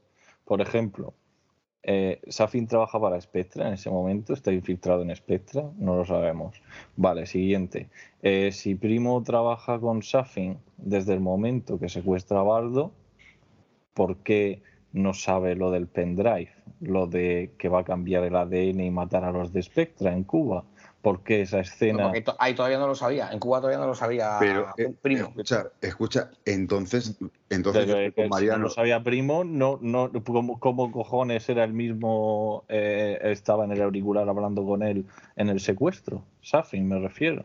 Es que cuando van a secuestrar el Elacres, el que abra por el auricular, El que dice, dice adelante. Es la prim- Pero, pero en el primer, o sea, el primer asalto al laboratorio, sí, Sí. sí, claro, es Safin, claro. es claro, Porque Safin se está, está, aprovechando de Spectra para que le saquen de allí el, el- el virus. vale, Safin utiliza Spectra ahí para Pero que por- saquen el virus. vale, entonces, por Pero esa misma razón, Él es, él es de Spectra, o sea, Safin está infiltrado en Spectra o, es- o era de Spectra. No, O- Safin, Safin va, está- entiendo que está por fuera de Spectra completamente. Completamente fuera de Spectra. y juega a dos bandas, juega por una parte con, eh, con Primo y, y yo y por A, otra a Primo, parte a Primo por- lo ficha, de- a Primo lo ficha después, que se ve cuando tiene la conversación con Ash en Claro. el ojo, cuando está, cuando está Q con el ojo biónico, Sí. cuando ve la conversación, cuando, cuando digamos que lo, lo fichan para la causa de Safin. Claro, por eso, por eso, por eso me extraña oírlo en el auricular al, al principio del asalto al laboratorio. No sé. A, a Safin. No sé, No, sí. Safin, sí, Safin tiene claro su, su móvil es utilizar a Spectra para pillar el, para pillar el arma y además luego cargarse a Spectra. Utilizando a Bond. ¿Sabes? Claro. Si lo que no está bien desarrollado ahí también es el tema de- de- del famoso asesinato de, de donde, se, donde se contagian todos los de Spectra, que eso te lo tienes que ver muy bien. Sí. Se contagian todos los de Spectra en aquel, en aquel funeral. Sí. ¿vale? Por eso Safin, que no estaba en ese, eh, eh, primo, que no estaba en ese funeral, no muere en, en, en Cuba, afectado por el gas, porque no tocó al cadáver, no estaba afectado por Heracles. Es verdad que es lo que dice que perdona, no Sí, sí, sí. último. Q es Sí. verdad que dice que los que después estuvieron contacto con los cadáveres han infectado. O sea, primero Claro, todos los que estaban de Spectra en Cuba estaban infectados por el cadáver de ese miembro de Spectra que nos cuenta ahí en un flashback eh, 007 eh, Naomi, que habían descubierto todo el tema ese de que todos los de Spectra eh, habían tocado un cuerpo de Spectra que estaba infectado con Heracles. Pero Safin no toca ese cadáver, por eso Safin, digo, perdón, Safin, por eso Primo no muere en Cuba. Pero Primo, Primo- Inhala, inhala el gas en Cuba. Claro, pero no, pero no, pero no, pero no ha tocado al, el no estaba, no estaba activado su, su ADN para morir. No, pero los que mueren en el los que mueren en el funeral que tú dices son Son familiares del cadáver. Claro, exacto, pero todos los, fa- todos los que han tocado, los que han tocado, pero van todos los de Spectra allí y tocan el cadáver. No, pero Cuando mueren solo los familiares, lo explica en la peli. Dice que lo que hace Baldo con Heracles es modificar el ADN para que no mate una cadena específica, sino que mate también a. Ah, pues yo entendí a que, secu- a que- que yo entendí que todos los de Spectra son los que están contagiados, pues esos son los que mueren Sí. con el gas. No, no, cuando y cambian. los familiares de... Y los familiares. Y los Los familiares familiares. también, claro, claro, Claro, lógico. Pero claro, bueno, allí, pero- allí están solo los Pero, agentes. en claro, vol- pero volvemos al mismo tiempo. Mm. Eh, si Baldo... Hay dos partes. O nos creemos que Safin ya lo tiene contratado, ¿vale? Porque si no, no entiendo cómo Baldo no muere en Cuba. Eso, Como, claro. como que Baldo no muere. Ya me Eh, eh, digo Baldo, Claro. eh, primo. Primo. Claro, Sí, porque, no, primo no, porque primo no está activado su ADN como los otros, los de Spectra. Sí, sí, sí. Sí. Eso Claro. está claro. Si no, muere. está claro. Pero lo, Como, lo que como me- Bond, ese- igual que Bond, Bond tampoco está metido ahí. Sí, a mí, a lo que me chocaba, lo que me choca es que como, como al principio del secuestro eh, Safin habla con Primo, yo entendí que Safin y Primo ya estaban trabajando juntos. Entonces puede que no. No, no, puede que no. lo- lo- en ese momento lo Hasta utilizando. después de Cuba no están trabajando juntos, por lo que se Vale. entiende eh, cuando descubre el ojo biónico el, Por- el Q. Correcto. Cuando Q está analizando el ojo biónico de, de, de Blofeld es Sí. cuando ve que han fichado, han, han, han abducido, digamos, a Primo. Vale, lo Porque compro, Primo, pero Primo también sale en Jamaica, no sé si os acordáis que Primo también sale en Jamaica. es, es cierto, está en la discoteca. Porque va, claro, porque Primo roba el cepillo de dientes de Bond de la ducha para hacerlo el tema del ADN. El Primo cepillo de en Jamaica. dientes. Sí, Ah, no, sí, no sí, me sí, fijé, sí, no sí, me sí, fijé que era el cepillo de Sí, dientes. sí, Claro. sí, lo, el cepillo de dientes yo me fijé en la Bond se está duchando en la casa en pelotas, que se ve en la, bueno, en la aire libre, con un cepillo de dientes, que luego es el que tiene Blado en el. en el- Ah, pues no, no, no me fijé que había cepillo de claro. dientes. Que lo roba Primo porque Primo. Primo roba el cepillo de dientes porque está en Jamaica. Solo Es- ha ido exclusivamente a por el ADN de Bond. Vale, Exacto. vale. Y por, e- pero, por ejemplo, si, si Primo no trabajaba para Safin, ¿por qué perdonarle la vida en la fiesta de Cuba? No entiendo por qué no meterle el ADN y cargarse a toda Spectre. No, en plan, te voy a salvar porque te voy a contratar luego. eh. No, porque lo que- ¿Está en lo que- Special One ese tío? o- Sí, claro. Es Special. One. Eh, Es Special One. fuera eh. tiburón, pues te lo compro, pero al, que que, tiene- al que- al que tiene trincado ahí es al, al- al- Yo creo que en algún momento en Cuba fue cuando el Ash este le ficha a, a- a este hombre. ¿Sabes? Está claro. Porque además mm, es cuando trucan, en- cuando trucan el, el, el arma. Mí- pero, pero él pone una cara de what porque, the fuck. porque Safin, morir Safin todos, va, como no va- va. Safin, bajo orden de Spectra, va a, a robar el cepillo de dientes para, hacer, para meter el ADN realmente en el arma y solo activar el arma para cargarse a Bond. Y lo que hace Brado es que ha- hace lo contrario. No, hace el paripé de que hace lo de Bond y se guarda el, y pega el cambiazo. Y activa los de Spectra.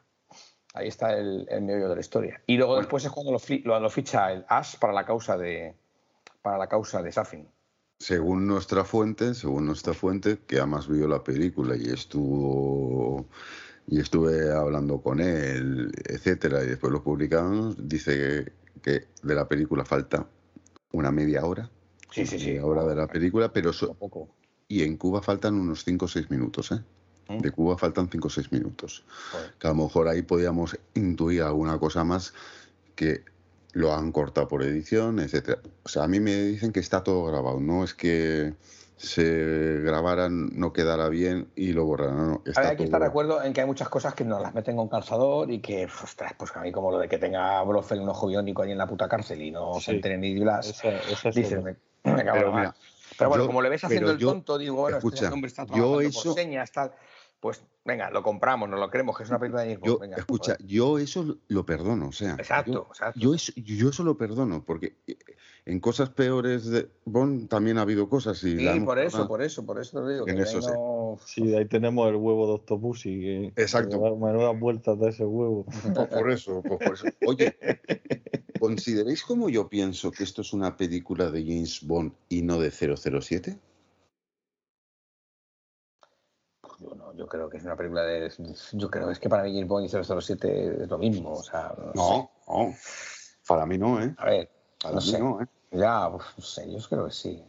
Ver, Es que, tiene- es, que, es que yo creo que esta es una es que película... tiene, es que es una película de James Bond, es que tiene de todo lo que necesitamos que tenga una película de Bond. Tiene todo, gaches, mm, chicas Bond, eh, Sí, mm, sí, no, no, no, todo, pero no me refiero a eso. Eso montado de otra manera, desarrollado de otra manera, pero es que esto es así, Pero, es habitual en la era de ¿queréis- Craig. Pero, ¿creéis que la historia es la historia de James Bond y no una misión de 007? No, es que una misión como tal, no. Es que yo creo que esta... tal, no, es, es el epílogo de, de- un, del capítulo final de la saga de este hombre, de, de un serial que nos han montado con la época de Craig, que menos, menos Skyfall, que aunque luego nos han intentado meter también a Silva en Spectra, menos Skyfall, son películas que se continúan y que todas tienen una- un hilo argumental que continúa, que es el, el es Bond contra Quantum contra White. Y a partir de ahí, saca lo que quieras. Es que el pro- problema, problema característica, como queréis llamarlo, de la serie Craig, en mi opinión, es que eh, todas las misiones que hace de alguna manera le involucran a él. Entonces, Claro, no, en lo- no- no tiene en una misión en en plan, personal, exactamente. exactamente. No tiene una misión en plan, vete por Max Thorin. Digo, ¿qué No, claro. cojones es Max Thorin? No, no lo conozco de nada, pero bueno, venga, vamos. Es más, en Pero- esta, en esta es, vete a por Safin, a la isla aquella, que Claro. te ponemos un avión, vete a por él. Eh, Claro. es, la, es la más pero, mm, pero, pero, 007 de pero- todas. pero- pero No, no, no, pero no, en pero él va tiene- porque, esta- porque, porque tiene Madeleine. con Madeleine. Claro, ya, ya, ya, la está madre claro, va. claro. Si no, le está diste a tomar Madeleine. por culo, A tomar va, por Perry. culo, Yo estoy igual. Es que yo creo que esta es una película, yo creo que esta es una película que allí Pero el malvado, el malvado más bondiano de todos los que ha tenido en la saga ha sido casi Safin, con su isla y su Hostia. que quiero acabar con el mundo de qué manera. Por, por ¿Sabes? villano Y icónico Silva, ¿eh? te lo compraría. Silva, ¿eh? Yo Sí, creo sí, sí. sí. Pero Silva, pero bueno, Silva al final va por M. Y, y, o sea, Silva es una historia de venganza, va por M. No es un tío que quiera eh, destruir el mundo o vender al mejor postor el arma, el Heracles, para. Porque realmente, no- no lo volviendo, a lo que, sabemos. volviendo a lo que decía antes Mariano, la Mm. única motivación que puede tener Bond para salir de allí corriendo es que llegan los tíos y si el Heracles sale de allí, el mundo se va a la mierda, porque el Heracles sale de allí. Por eso, a esto hay que volarlo ya. Que nadie, porque cuando le dice a M que sale tanto en el trailer, si no hacemos esto, no habrá nada que salvar. ¿Por qué? Porque van a llegar unos tíos que en teoría van con unas lanchas motoras, que no se les ve ni el careto, ni sabemos si son chinos, rusos, no, no, y, va- y van a, a- a recoger el Heracles que les tiene allí esperando Safin. Que Y si se lo llevan, Eh, que pueden tardar eh, Claro. días en cargarlo. o- claro, No creo que tarden minutos. claro. Bueno, oye, yo qué sé, a lo mejor son unas cepas que vamos, ya están tenemos que preparadas. ¿eh? eso también como motivación a que este tío diga, venga, tira los misiles y yo salgo por aquí por la puerta, ya ahora me tiro yo por aquí y salgo por aquí, ¿sabes? O vuelvo a salir por el, vuelvo que a salir yo- por, Yo vuelvo, yo, yo vuelvo a decir que creo que esto es una película sobre James Bond, no sobre 007. Eh, y yo sí, sí, siempre, yo después creo, yo sí he aceptado diferenciar el, el número al personaje, aunque, a- aunque vayan unidos, ¿eh? Aunque el vayan número al principio lo lleva una chica, entonces, bueno, o sea, lo lleva otra gente, aunque sea chica o chico, me da igual. Pues por eso, o sea, pues por eso. Y yo creo que Bond está tranquilo en su historia. y- que claro, y en la segunda, de- y en la segunda de Dalton se lo quitan, fuera, licencia Eso, revocada. eso- esa- eso, eso iba a decir yo, que en la segunda no es 007 tampoco, entonces, ¿no? No, no, la- eh, claro, claro, Claro, la de- la segunda de Dalton, licencia, en la Es que licencia para, para- matar, que se iba a llamar licencia que- revocada, mm, se la quitan, fuera. Claro. Es O sea, pura venganza, es como es, es el Skyfall de la época Dalton, que son Eh, solo dos Es que para mí eso también es una película de James- sobre James Bond, no una película de 007. Ya. Yo vuelvo a mi tema, que, que creo es ese, Eh. porque... No, pero por una sencilla razón, porque Bond está tranquilo. Bond está viviendo la vida padre con un, hostia, un velero de puta madre, perdón por los tacos, pero un velero Sí, sí, sí. maravilloso, que yo también, joder, que ha ganado pasta con la criptomoneda o con lo que sea, tiene una casa majestuosa y él está viviendo. Y entonces le vienen a buscar para meterse en todo este lío. Le viene a buscar los americanos. Sí, los Los americanos, pero, pero eh, el MI6 también lo está observando. o Pues el MI6 está No, detrás no de los americanos. vigilándolos a los americanos. A los americanos. a los americanos que al final, entre todos, han matado a Bond. Para mí, o sea, si, si lo hacemos así rápido, entre todos son ellos los que matan a Bond. Porque Bond está tranquilamente viviendo un retiro que pasa de todo, eh, vive pesca, se va de velero, tal y cual. O sea, yo por eso, para mí, yo lo considero una película Bond. Otra cosita, otra cosa que también hay mucha polémica, el Gambarrer. ¿Os ha molestado que no haya sangre en el Gambarrer? No es lo que más me ha molestado del Gambarrer. Que hay gente que quema los cines también, está haciendo hogueras contra No, tampoco, es- tampoco eso. Nos han mare- Hombre, nos han mareado con el Gamba. El Gambarrel ha sido el efecto más claro del fanservice que hemos tenido desde el primer día. O sea, en Sí. la primera película no nos lo ponen, no nos lo ponen de aquella manera, en la segunda no lo ponen al final, no sé qué. Mira, tío, al final los, los, los fans hemos conseguido que nos pongan el Gambarrel lo que tenía que ser en la tercera, en Skyfall, al principio. Se acabó el cachondeo de... Y con Smokey. Skyfall, en Y con Skyfall está al final. En Eso, o la- no, en Spectra. Nos costó cuatro películas, exactamente. Sí. Pero bueno, es que eh, esto es volver al origen. O sea, a mí al principio, cuando, cuando a mí cuando me anunciaron a Craig y anunciaron todo y el cambio que pegó la saga, a mí me costó mucho también aceptarlo. Entonces, claro, todos esos componentes que- nos fueron cambiando, pues nos han descolocado un poco, aunque luego lo hemos ido aceptando, porque eh, yo solo vi a James Bond a 007 eh, en Casino Royale al final. Yo vi a Jason Bourne hasta, hasta la escena del lago, cuando ya con Mr. Sí. White allí sale con la metralladora. Hasta allí era Jason Bourne. O sea, es así lo que yo vi. ¿Que luego lo he comprado como 007? Pues por supuesto que lo he comprado y he entrado y me ha gustado lo que han hecho. ¿sabes? Pero lo de Gambarrel a mí no me ha molestado mucho. Eso, ya los fans nos hemos dedicado a dar caña para que lo dejen donde estaba. ¿Y ahora qué ocurre? Bueno, pues a lo mejor quizá un poco por, por cómo acaba la escena, como empieza la película de Gambarrel ahí, qui- quizá el rojo pues hubiera quedado peor al acabar con el blanco de la nieve de, de- de la escena precréditos esta, ¿sabes? De Noruega, Pues no lo sé. Tampoco, tampoco cae mucho en la cuenta de que faltaba lo rojo, ¿eh? Tampoco- ¿Para qué te voy a engañar? O sea, que me gustó que apareciera, porque yo estaba ahí enganchado, el león, el Universal. ¡pum! Es que no, no- no sé qué cojones ha pasado con Craig, pero es que la- la- para mí, en mi opinión, la han, la han cagado todos, los cinco. no hay, ¿Por no hay un no hay un barrer el, el que, el que quizá más se acerque, el de Spectra, Mm, pero, pero aún así eh, tiene sus cositas. Pero es Escucha, que yo me esperaba yo desde creo- el final, digo, hacerme un puto un barrel ya. Pero yo, condición. pero yo creo que esto ya ha sido Craig ya tocando, dice, mira, os quejáis de Gambarre, pues venga, otro más así, venga, a tomar viento. Es mi última. A ¿eh? ver, Que- es, ellos ya. quieren cambiarlo y ya está. No podemos cambiar su. Ellos quieren que evolucione esto de alguna manera y ahora sí, pues nos dejan lo típico y las escenas precréditos y.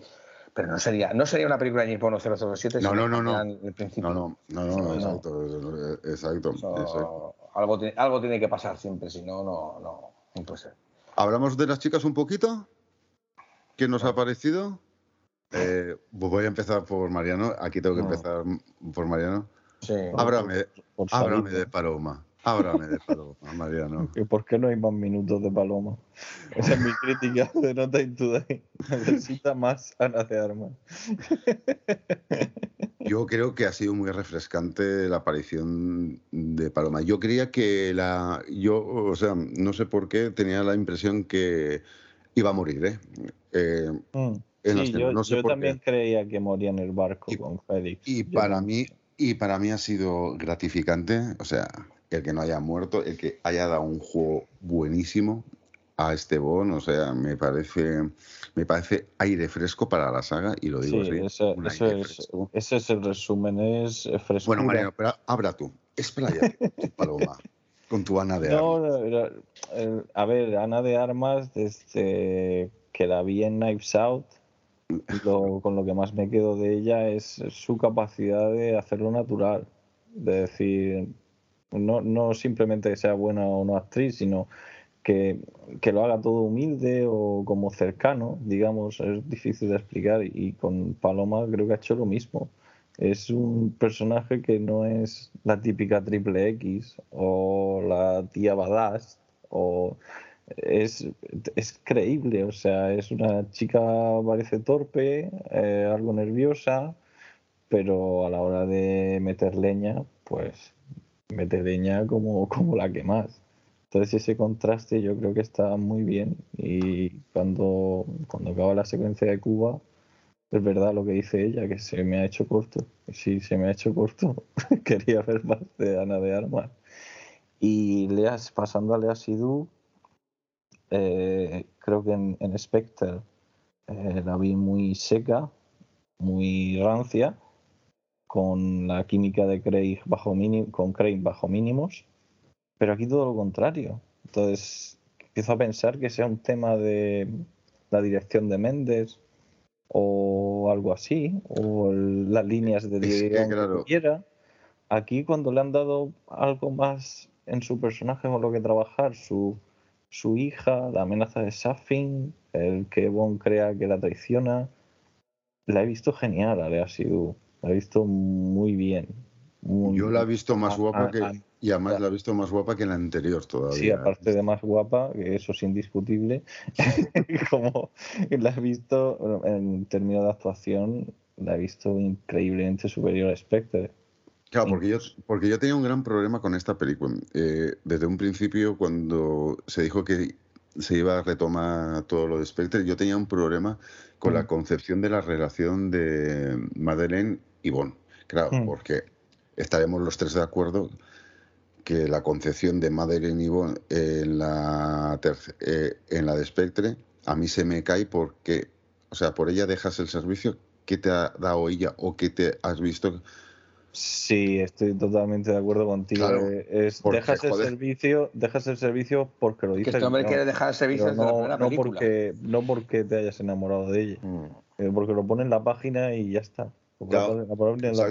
Pero no, pero no me han mostrado esa relación en Spectre. Entonces, claro, yo tenía un grave problema con esta película y yo siempre lo he dicho. Si no, a mí, si no hacen un buen desarrollo de la relación de Madeleine y Bond en esta, a mí la película se me va a caer ya desde el principio.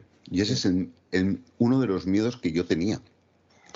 Ese es, ese es uno de los miedos. Y yo creo que aquí sí está muy bien, o sea, muy bien, ¿no? Pero está más desarrollado, tienen más tiempo.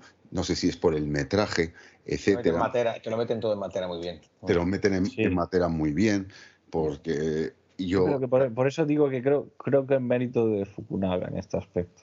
En en plan que, no sé, por Méndez no supiera darle X directrices a la muchacha o algo, porque en esta de verdad que es que También es te digo una cosa, ha pasado muchos años entre una película y la otra. Y Leia. Seydoux estos años ha ganado, ha ganado mucho, ha ganado mucho como actriz, ¿eh? Ha hecho papel- ha tenido películas muy importantes, ha hecho, Sí. ha ganado madurez interpretativa. Eh, también Bueno. ha contado. Son, son cinco años. claro, entonces, venía- de Blue cuatro. is the Warmest Color yo ya la vi ahí una actriz de, de la leche. Ahí Y, el- y en la vida Ha ganado y en la- confianza, y en sí, la vida también, ¿eh? Sí, lo he dicho en inglés, perdona, Javi. Ah, no, no, tranquilo, tranquilo.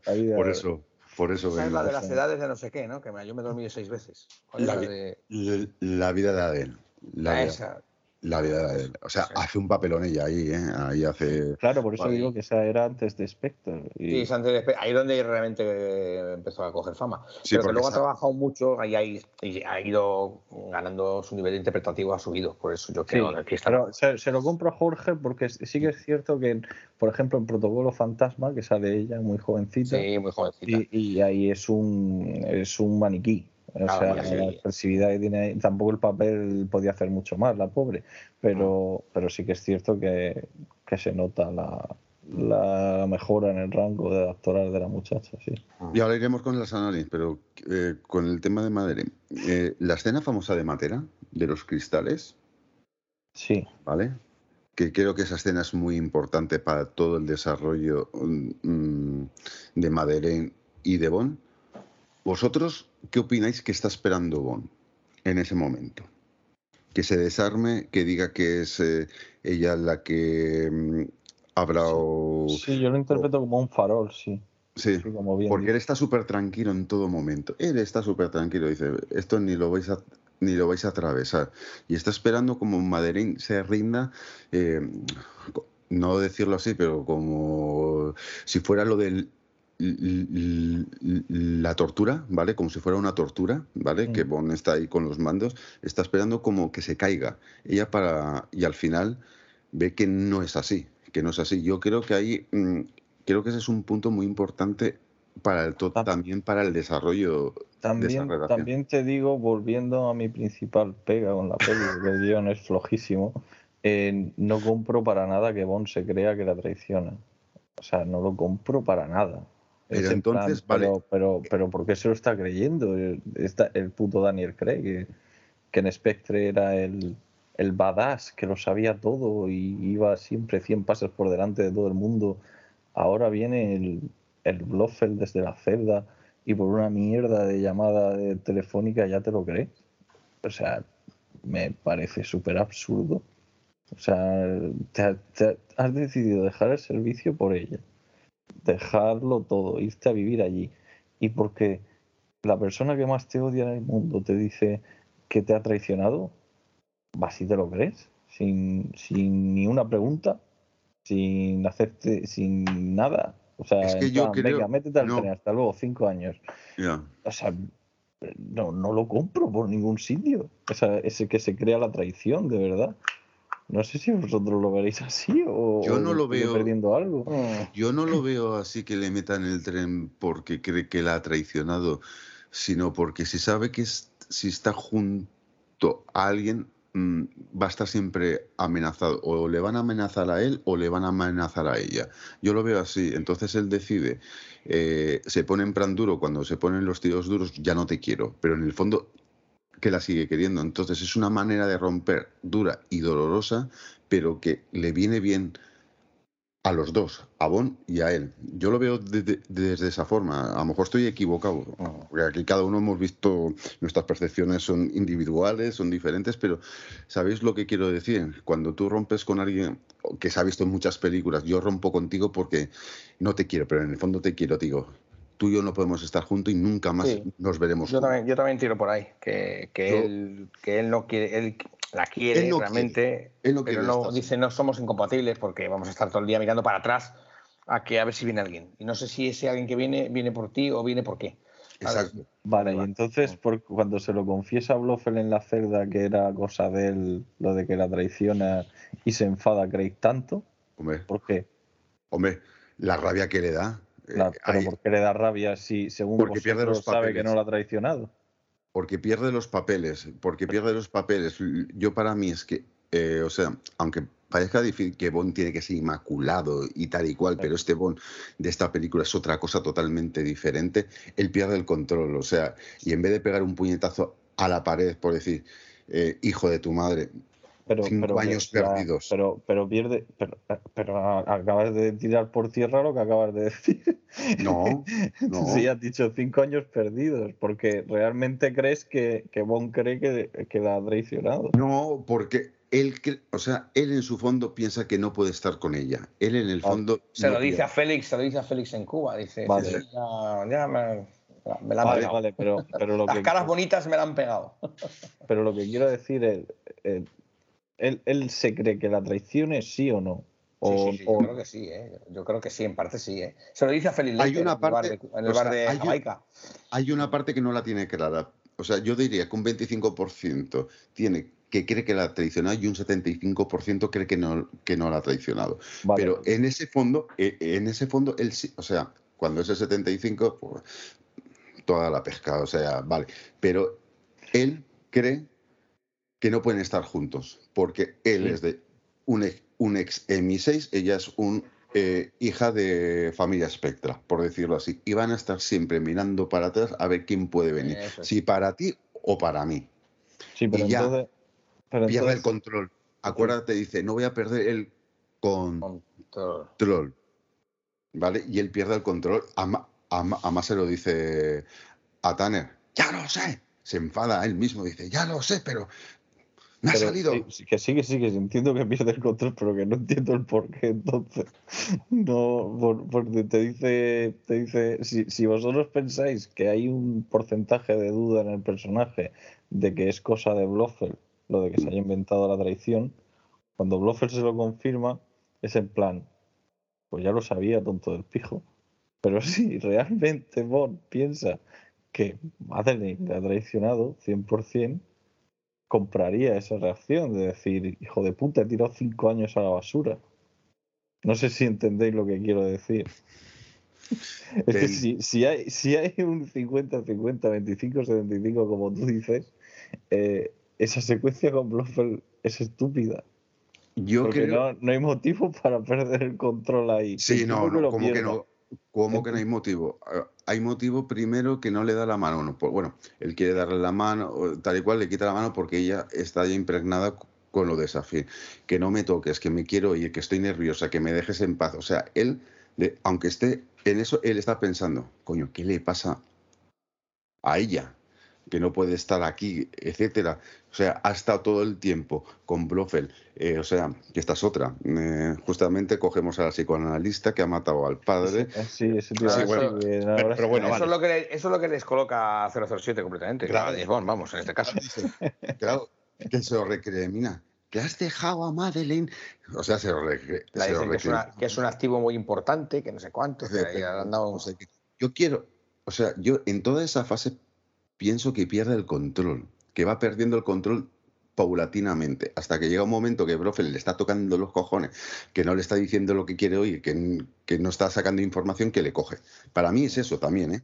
Para mí también eh, es un parte de eso, es un parte de control, es un parte que no me fío, es un parte que me está metiendo en esta historia, que yo estaba más tranquilo, que me dejéis en paz, iros a tomar por viento, ¿sabes? Pero desde mi punto de vista, ¿eh? O sea, que aquí cada uno ve...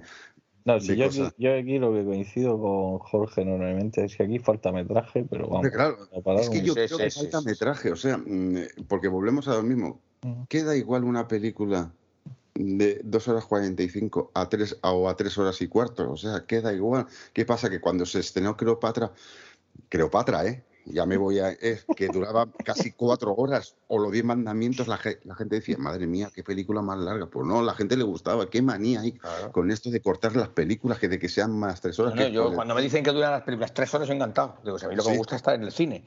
A mí también. o sea, Y más, si es una James Bond, pues fíjate, que dure cuatro. Bueno, la sana. La sana. nos- Hablemos de la sana un poquito. ¿Qué os ha parecido el personaje?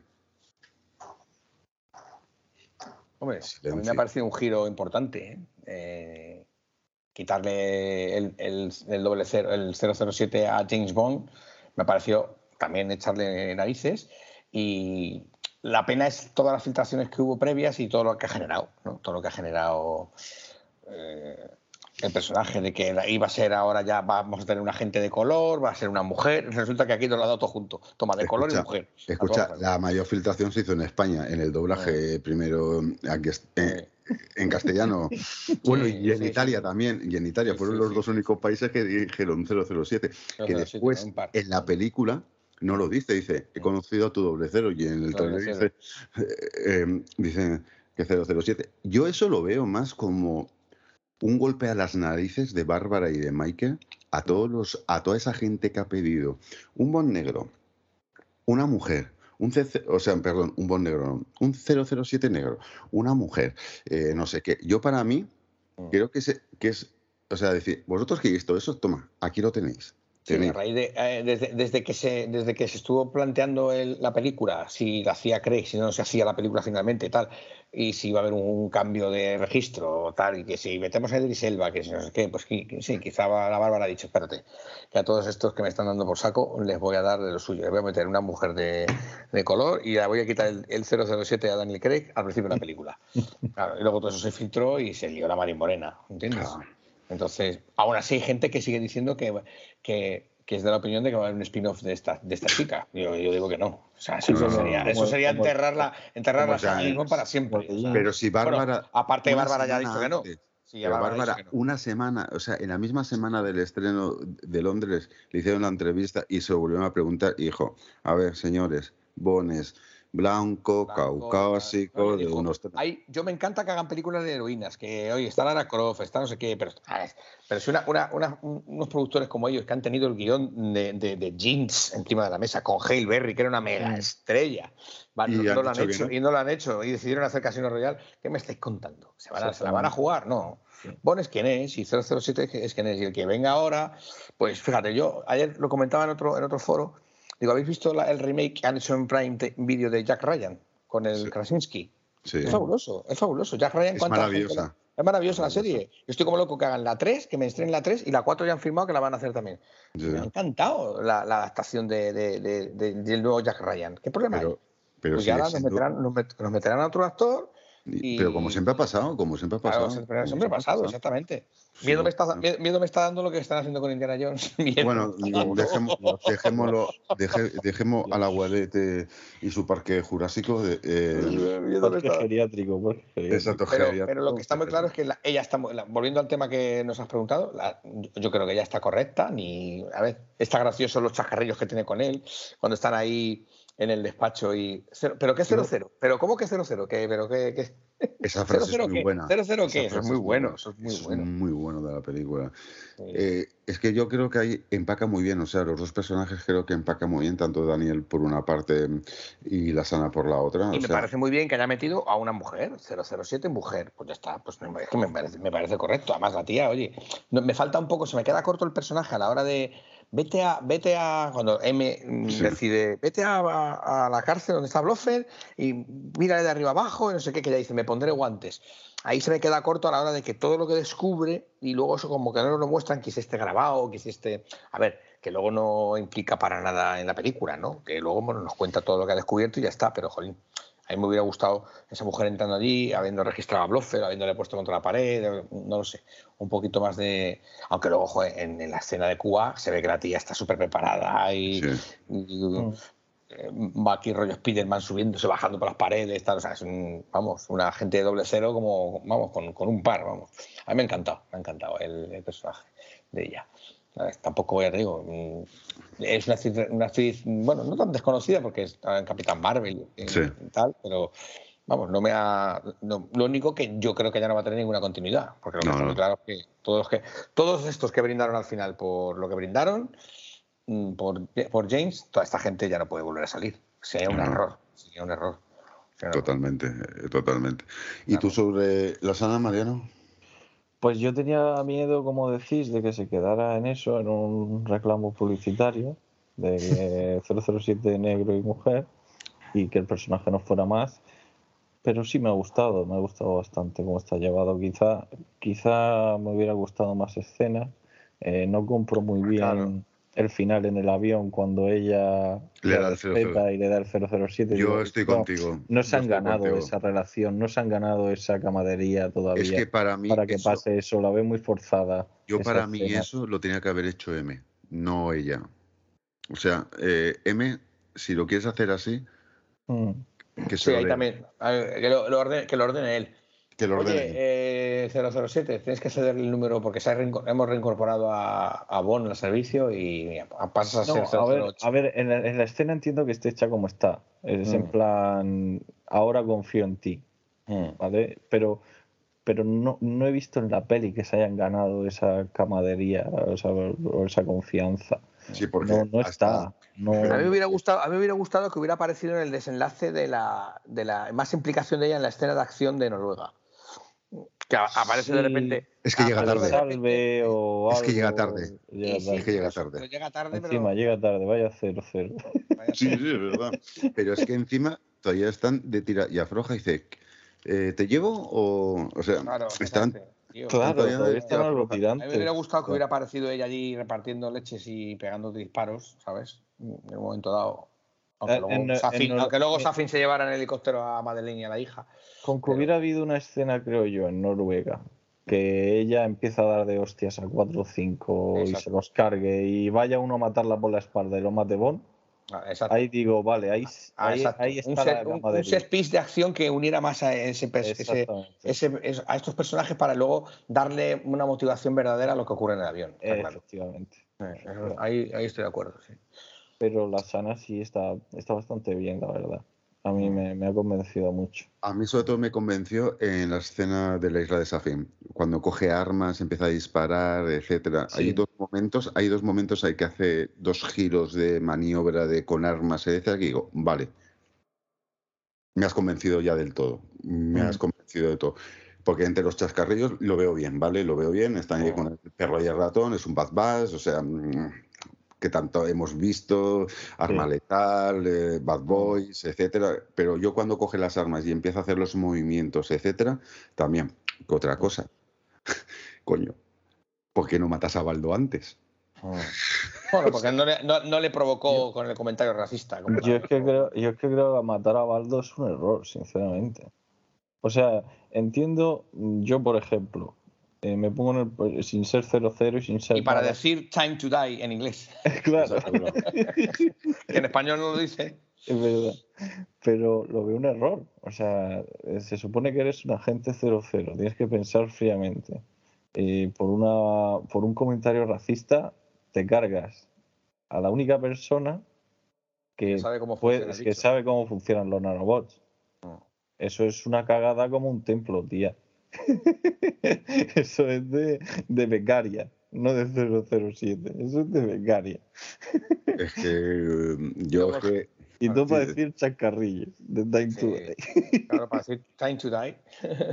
Digo, Es vamos a ver, rescatas a Baldo, lo metes a una cárcel y lo obligas a trabajar en, en Heracles de nuevo para que para inventar una cura al menos, porque Claro, para que Bond la- se hubiera cura- para que Bond se hubiera curado, Por se hubiera ejemplo. podido ir con su hija al final en brazos y vamos a por ejemplo, y los Mm. que y los familiares que infectados de, de Si Spectra, es que no nos piden consejo tener- a los fans, nos- no nos piden consejo. Bueno, oye, puntualicemos que Bárbara y Michael, y los queremos mucho, eh, los fans se los pasan por, por el porro, ¿eh? No, pero en verdad- pero como todos los grandes productores de todas las grandes sagas de, Exacto. de este planeta. o sea, Yo creo que hacen bien, Y hacen bien, o sea, a lo Sí. mejor si No, no, cogen no ideas. llegarían tantos años. Escucha, si cogerán ideas de. Hombre, no, Está hablando no- del fandom. no es tan descarado como los últimos de Star Wars, que ha sido tan- Bueno, dejémoslo, No, eso, no, por eso Dios, dejémoslo, no. dejémoslo, Pero- dejémoslo. Pero, por ejemplo, em, cuando ellos la han cagado fuerte, eh, la siguiente película ha sido un cambio de rumbo y eso ha sido siempre así. Exacto. Cuando se han pasado con Moonraker, por ejemplo, pues a pesar de que Para- recaudó la, la tira de perras, pues dijeron, es verdad, no hemos pasado. Vamos a hacer solo para sus ojos. Y con Muere otro día lo mismo. Muere otro día también recaudó un disparate de perras. Sí, pero claro, pasaron las Torres. Gemelas, Pero, pasaron las Torres. Gemelas, dijeron nos hemos pasado, creo que hemos llevado a Bond otra vez a donde ya es más un dibujo que Pero sí, pero, pero eso es lo que quiero decir, que es cierto que no escuchan Sí. a los fans, pero tampoco escuchan a la taquilla No, no. exclusivamente. Eh.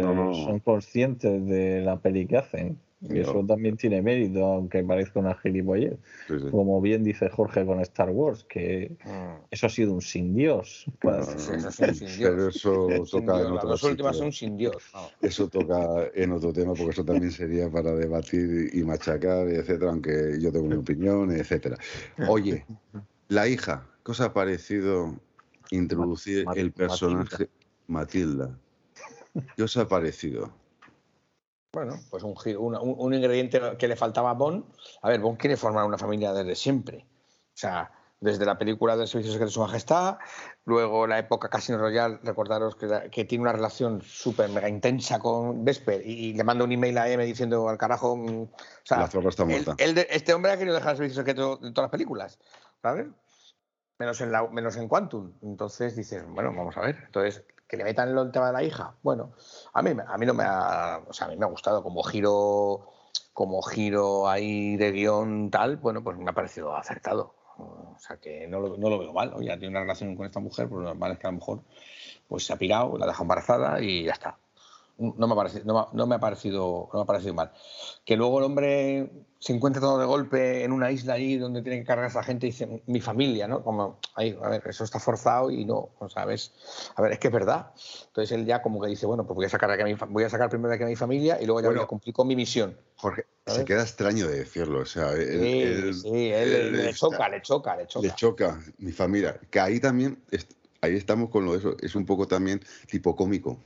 Esa Eh, escena entra- también. Entra ahí un poco, eh, pues, eh, bueno, pues soy, soy un hombre con, aunque no sea, sea mi hija o no, yo a esta niña la tengo que proteger. O sea, eh, no la voy a dejar aquí. Y si Yo ahí, yo ahí sí veo, por ejemplo, la mano de Kari Fukunaga con el tema de la, de la hija. Ahí sí veo mucho la mano de Mari, de, de, de Fukunaga, ahí, tanto con todas las tomas de la hija, etcétera. O sea, porque veo una cosa más intimista dentro de una película de Creo Bond. que, creo que en las escenas estas eliminadas que va a haber mm, hay un poco más de desarrollo del personaje de la niña en la isla, incluso, por lo, por lo que tengo entendido, ¿sabes? Es que, sí. que de repente aparece allí mm, debajo de la mesa, ¿no? Escondida, ¿no? Que es lo que le había dicho a Hombre, Mari que hiciera. si, si- si la Hay unas- escapar, le dice, venga, vete. Y- Vete, Claro, sí, sí, es que eso es una cosa, es que eso es una cosa que digo. Claro, y, que y- tú y tienes están la apuntando los, están los hijos ametralladores que se están apuntando a la niña. Digo, coño, ni que fuera una amenaza a la niña, coño. Sí, A sea, que sepa Kung Fu la niña. ¿no? Sí, sí. O, o- o que fuera el agente, la de X23, esta de Logan, que saque las uñas. y se Hostia, que "Además, sí. Esa- no, pero además le dice adiós. Pues si no quieres mi ayuda, adiós. O sea, eh, sí, que hay que. Hay, hay que- mm, sí, Sí. ahí- eso es la parte, pero digo que. Joder, hay cosas que dices, me cago en pero la hija, la hija está. A mí me ha gustado mucho. A o mí me sea, gusta la idea. a sí, mí sí. me gusta. Lo único que me hubiera gustado es que le hubiera dicho en, al- en- en algún momento cuando se despide en el barco, Mm, adiós papá, adiós padre. eh, Mm, ay, ya. ya eso, ya se Pero- pudiera, ya Pero la niña no Nah. lo sabe a ese momento. No se lo ha dicho nadie todavía, Ah. que es su padre. Fíjate, al final dice, te voy a contar la historia de un hombre que se llama Bond James Bond. Sí, exacto, pero bueno. Odio, odio esa frase, lo juro. llegaremos, llegaremos, fatal esa llegaremos, frase. llegaremos, llegaremos. Y a ti, Mariano, el tema de la niña en general. La niña, pues. la- la- No, el la- introducir el personaje que sea Ah. la hija de Bond en ese. No me choca, no me, me vinieron. Hay mucho de eso, lo seguí dos veces de la novela en esta Sí, película. sí, sí, hay mucho. No solo en el jardín de la muerte, sino en el tema de, de la hija. Bueno, en el caso de la novela es un hijo, eh, es un hijo japonés. Pero, pero bueno, sí vi, vi cierto tufillo Fleming en eso de la hija. Y dije, ¿por qué no? Si hay un Bond que puede tener una hija de cinco años, es el Bond de Grey. Está duda claro, está claro. sin duda. Eh, no, me, no me chocó. Con otro Bond, con Pierre Brosnan hubiera No. dicho, Dios santo. Pero, pero con Craig no. No, me gustó.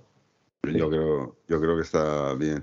Quizá Eh, algunas escenas, eh, no sé, eh, pelándole la manzanita y cosas de eso. Ah, pues a mí, a, a mí esa escena me encantó, ¿eh? A mí esa escena me encantó, ¿eh? Ya, ya, no, y entiendo por qué. Sí. Entiendo por qué perfectamente. Exacto. A mí esa Pero- escena- a- mira, a mí esa escena me encantó y me sobraba ella. También lo digo. O sea, eh, Mm. tú despiertas a, a- O sea, Bon está despierto. Que ahí todo el mundo dice, no, es que la primera que está despierta cuando se levanta una hija es la madre. Bueno, y, eh, bueno, pues vale, vale, puedes, vale, dejémoslo. Pero a mí, en la escena que le está cortando la manzana, me sobra, me sobra madre. además, al principio no estaba, porque parece que se ha quedado arriba Sí. durmiendo Sí. y, de repente, y de repente aparece en el plano. Vestida totalmente. A ya ver, todo- a ver, la, la- sí. la escena, la escena creo que desde un punto cinematográfico es magnífica porque, a ver, yo la interpreté así, a lo mejor me estoy pasando de interpretación, pero es en plan, los fans de la saga han crecido, ya tienen su familia, tienen sus hijos, tienen su tal, y ver sí, algo claro. tan familiar y cotidiano con el personaje de James Bond, Mm. creo que les emociona enormemente. Entonces, Tanto Javier como no, yo tenemos hijas. Claro. Sí, Claro, no, y además, no, entonces no, y además estoy muy de acuerdo con Mariano. os encante. No, no, y además estoy muy de acuerdo porque yo analizando, te haces una retrospectiva de la era Craig, claro, yo con la era Craig empecé a salir con mi mujer, casado, tengo una hija, etcétera. Entonces, claro, toda la saga Craig me ha ido mm, madurando en, en ciertas cosas. Y yo cuando veo la escena, sobre todo de pelar la manzana, eso, pues ahí yo le veo muchas Sí. cosas que me Pero afectan. Como padres empatizamos más. claro, Empatizamos la más, o final sea, del personaje. Exacto, ahí voy, Claro, ahí voy. pero que ahí me hubiera gustado un pelín más de diálogo entre ellos dos, alguna cosa más. Eh, Madeleine la voy a tirar por la ventana en esa escena, pero no pasa nada. O sea, pero son percepciones mías y yo digo, hostia, qué escena más chula. Y cuando me veo enfocar a Madeleine digo, ¿y esta qué pintan todo esto aquí ahora? Déjales su momento de intimidad, que hablen. ¿Y tú quién eres? O- algo así que le hubiera preguntado a la hija, etcétera. Y eso, pues a mí me, me hubiera molado en ese sentido, pero bueno, son cosas del guion, de agujeros de guion. Yo creo que Eh, también juega mucho la, la interpretación de Greg en ese momento, como que en plan que todavía está asimilándolo de si es papá o no, y, Sí, y pero no está en el preparado fondo lo sabe. ni, de pero coña. en el- pero Entonces en la cara, la cara de él de, de decir qué cojones estoy haciendo, o lo estoy haciendo bien o qué estamos haciendo aquí, ese momento también resulta muy gracioso Sí, gracias a gracias a Craig. Entonces, pueden que también hayan tirado por ahí, con jugar con la inexperiencia como padre de, del Bond de Craig en ese momento de la manzanita. Pero sí es verdad que sobra ahí la, la Sidhu porque estaba durmiendo en la escena anterior. Sí, sí, O sea, es que- es que se ha levantado para verle pelar una manzana. eh, Exacto. eh, venga ya. Y después te cortan con la llamada de Cook, etcétera, y que localízame, tal y cual, y ya mm, todo eso. Que también hay que decir que la niña se porta muy bien en el asiento de atrás, o sea, no grita, no dice nada. helicópteros y motos disparándoles. O sea, va calladita. O sea, Lo que, lo que a la gente le ha caído también muy mal, o ha molestado mucho, es el tema del peluche. Digo, joder, tío. Hostia, no, pero yo eso lo entiendo, yo eso lo entiendo perfectamente. Mi hija tenía un peluche igual que se llamaba Cariñoso Sí, y sí. tenía que ir con él a todas partes a dormir, etcétera. Es como un- su ángel de la guarda, es como su cosa. Yo eso lo he entendido perfectamente, pero bueno, mm, o sea, aquí cada uno, pues. Sí, pero que al pues, final vayas huyendo de una base secreta que estás ahí con. mm, De repente. mm, Ostras, el peluche de la niña que lo he perdido el dudú, no sé qué. Venga, pues Pero voy a, para-.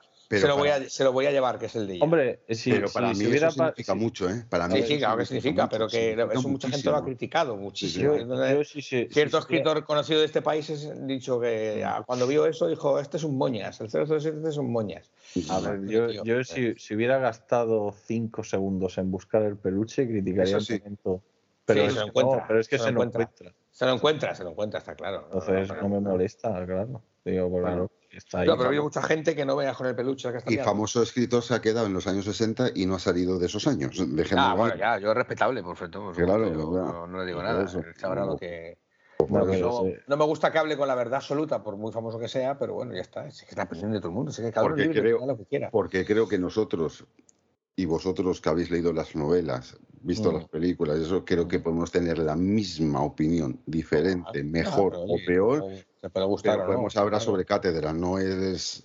Mm. eh, parece que este señor, cada vez que habla, que el pan sube. Y tampoco es así. ya. O sea, Cuando, cuando se adapte Falco, le ponemos un peluche al personaje. para- Exacto. Porque, claro- libro, ¿eh? Sin hacer la pelota. El de Falcón Sí, me gustó mucho. Escuchad, porque también hay otra crítica que se le ha hecho a la película, es un poco que eh, es, es una película de agenda. Es decir, tenemos una negra, Una woke, de- woke, dices.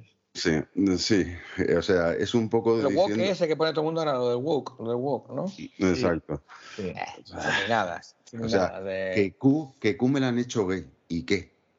Mm, O sea, es que no molesta. O sea, no me bueno, molesta.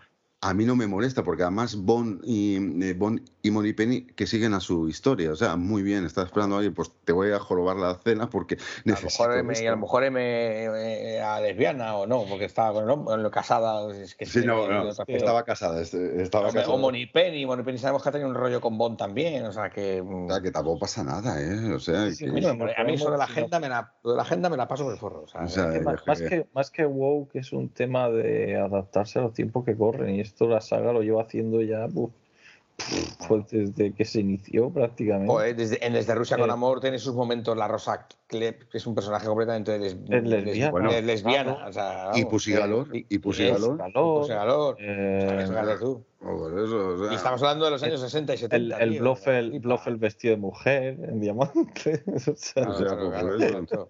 Sí, o sea, es que yo esto de que sea políticamente, es una película de Bond políticamente, políticamente correcta, en ningún momento veo que sea una película de Bond políticamente correcta.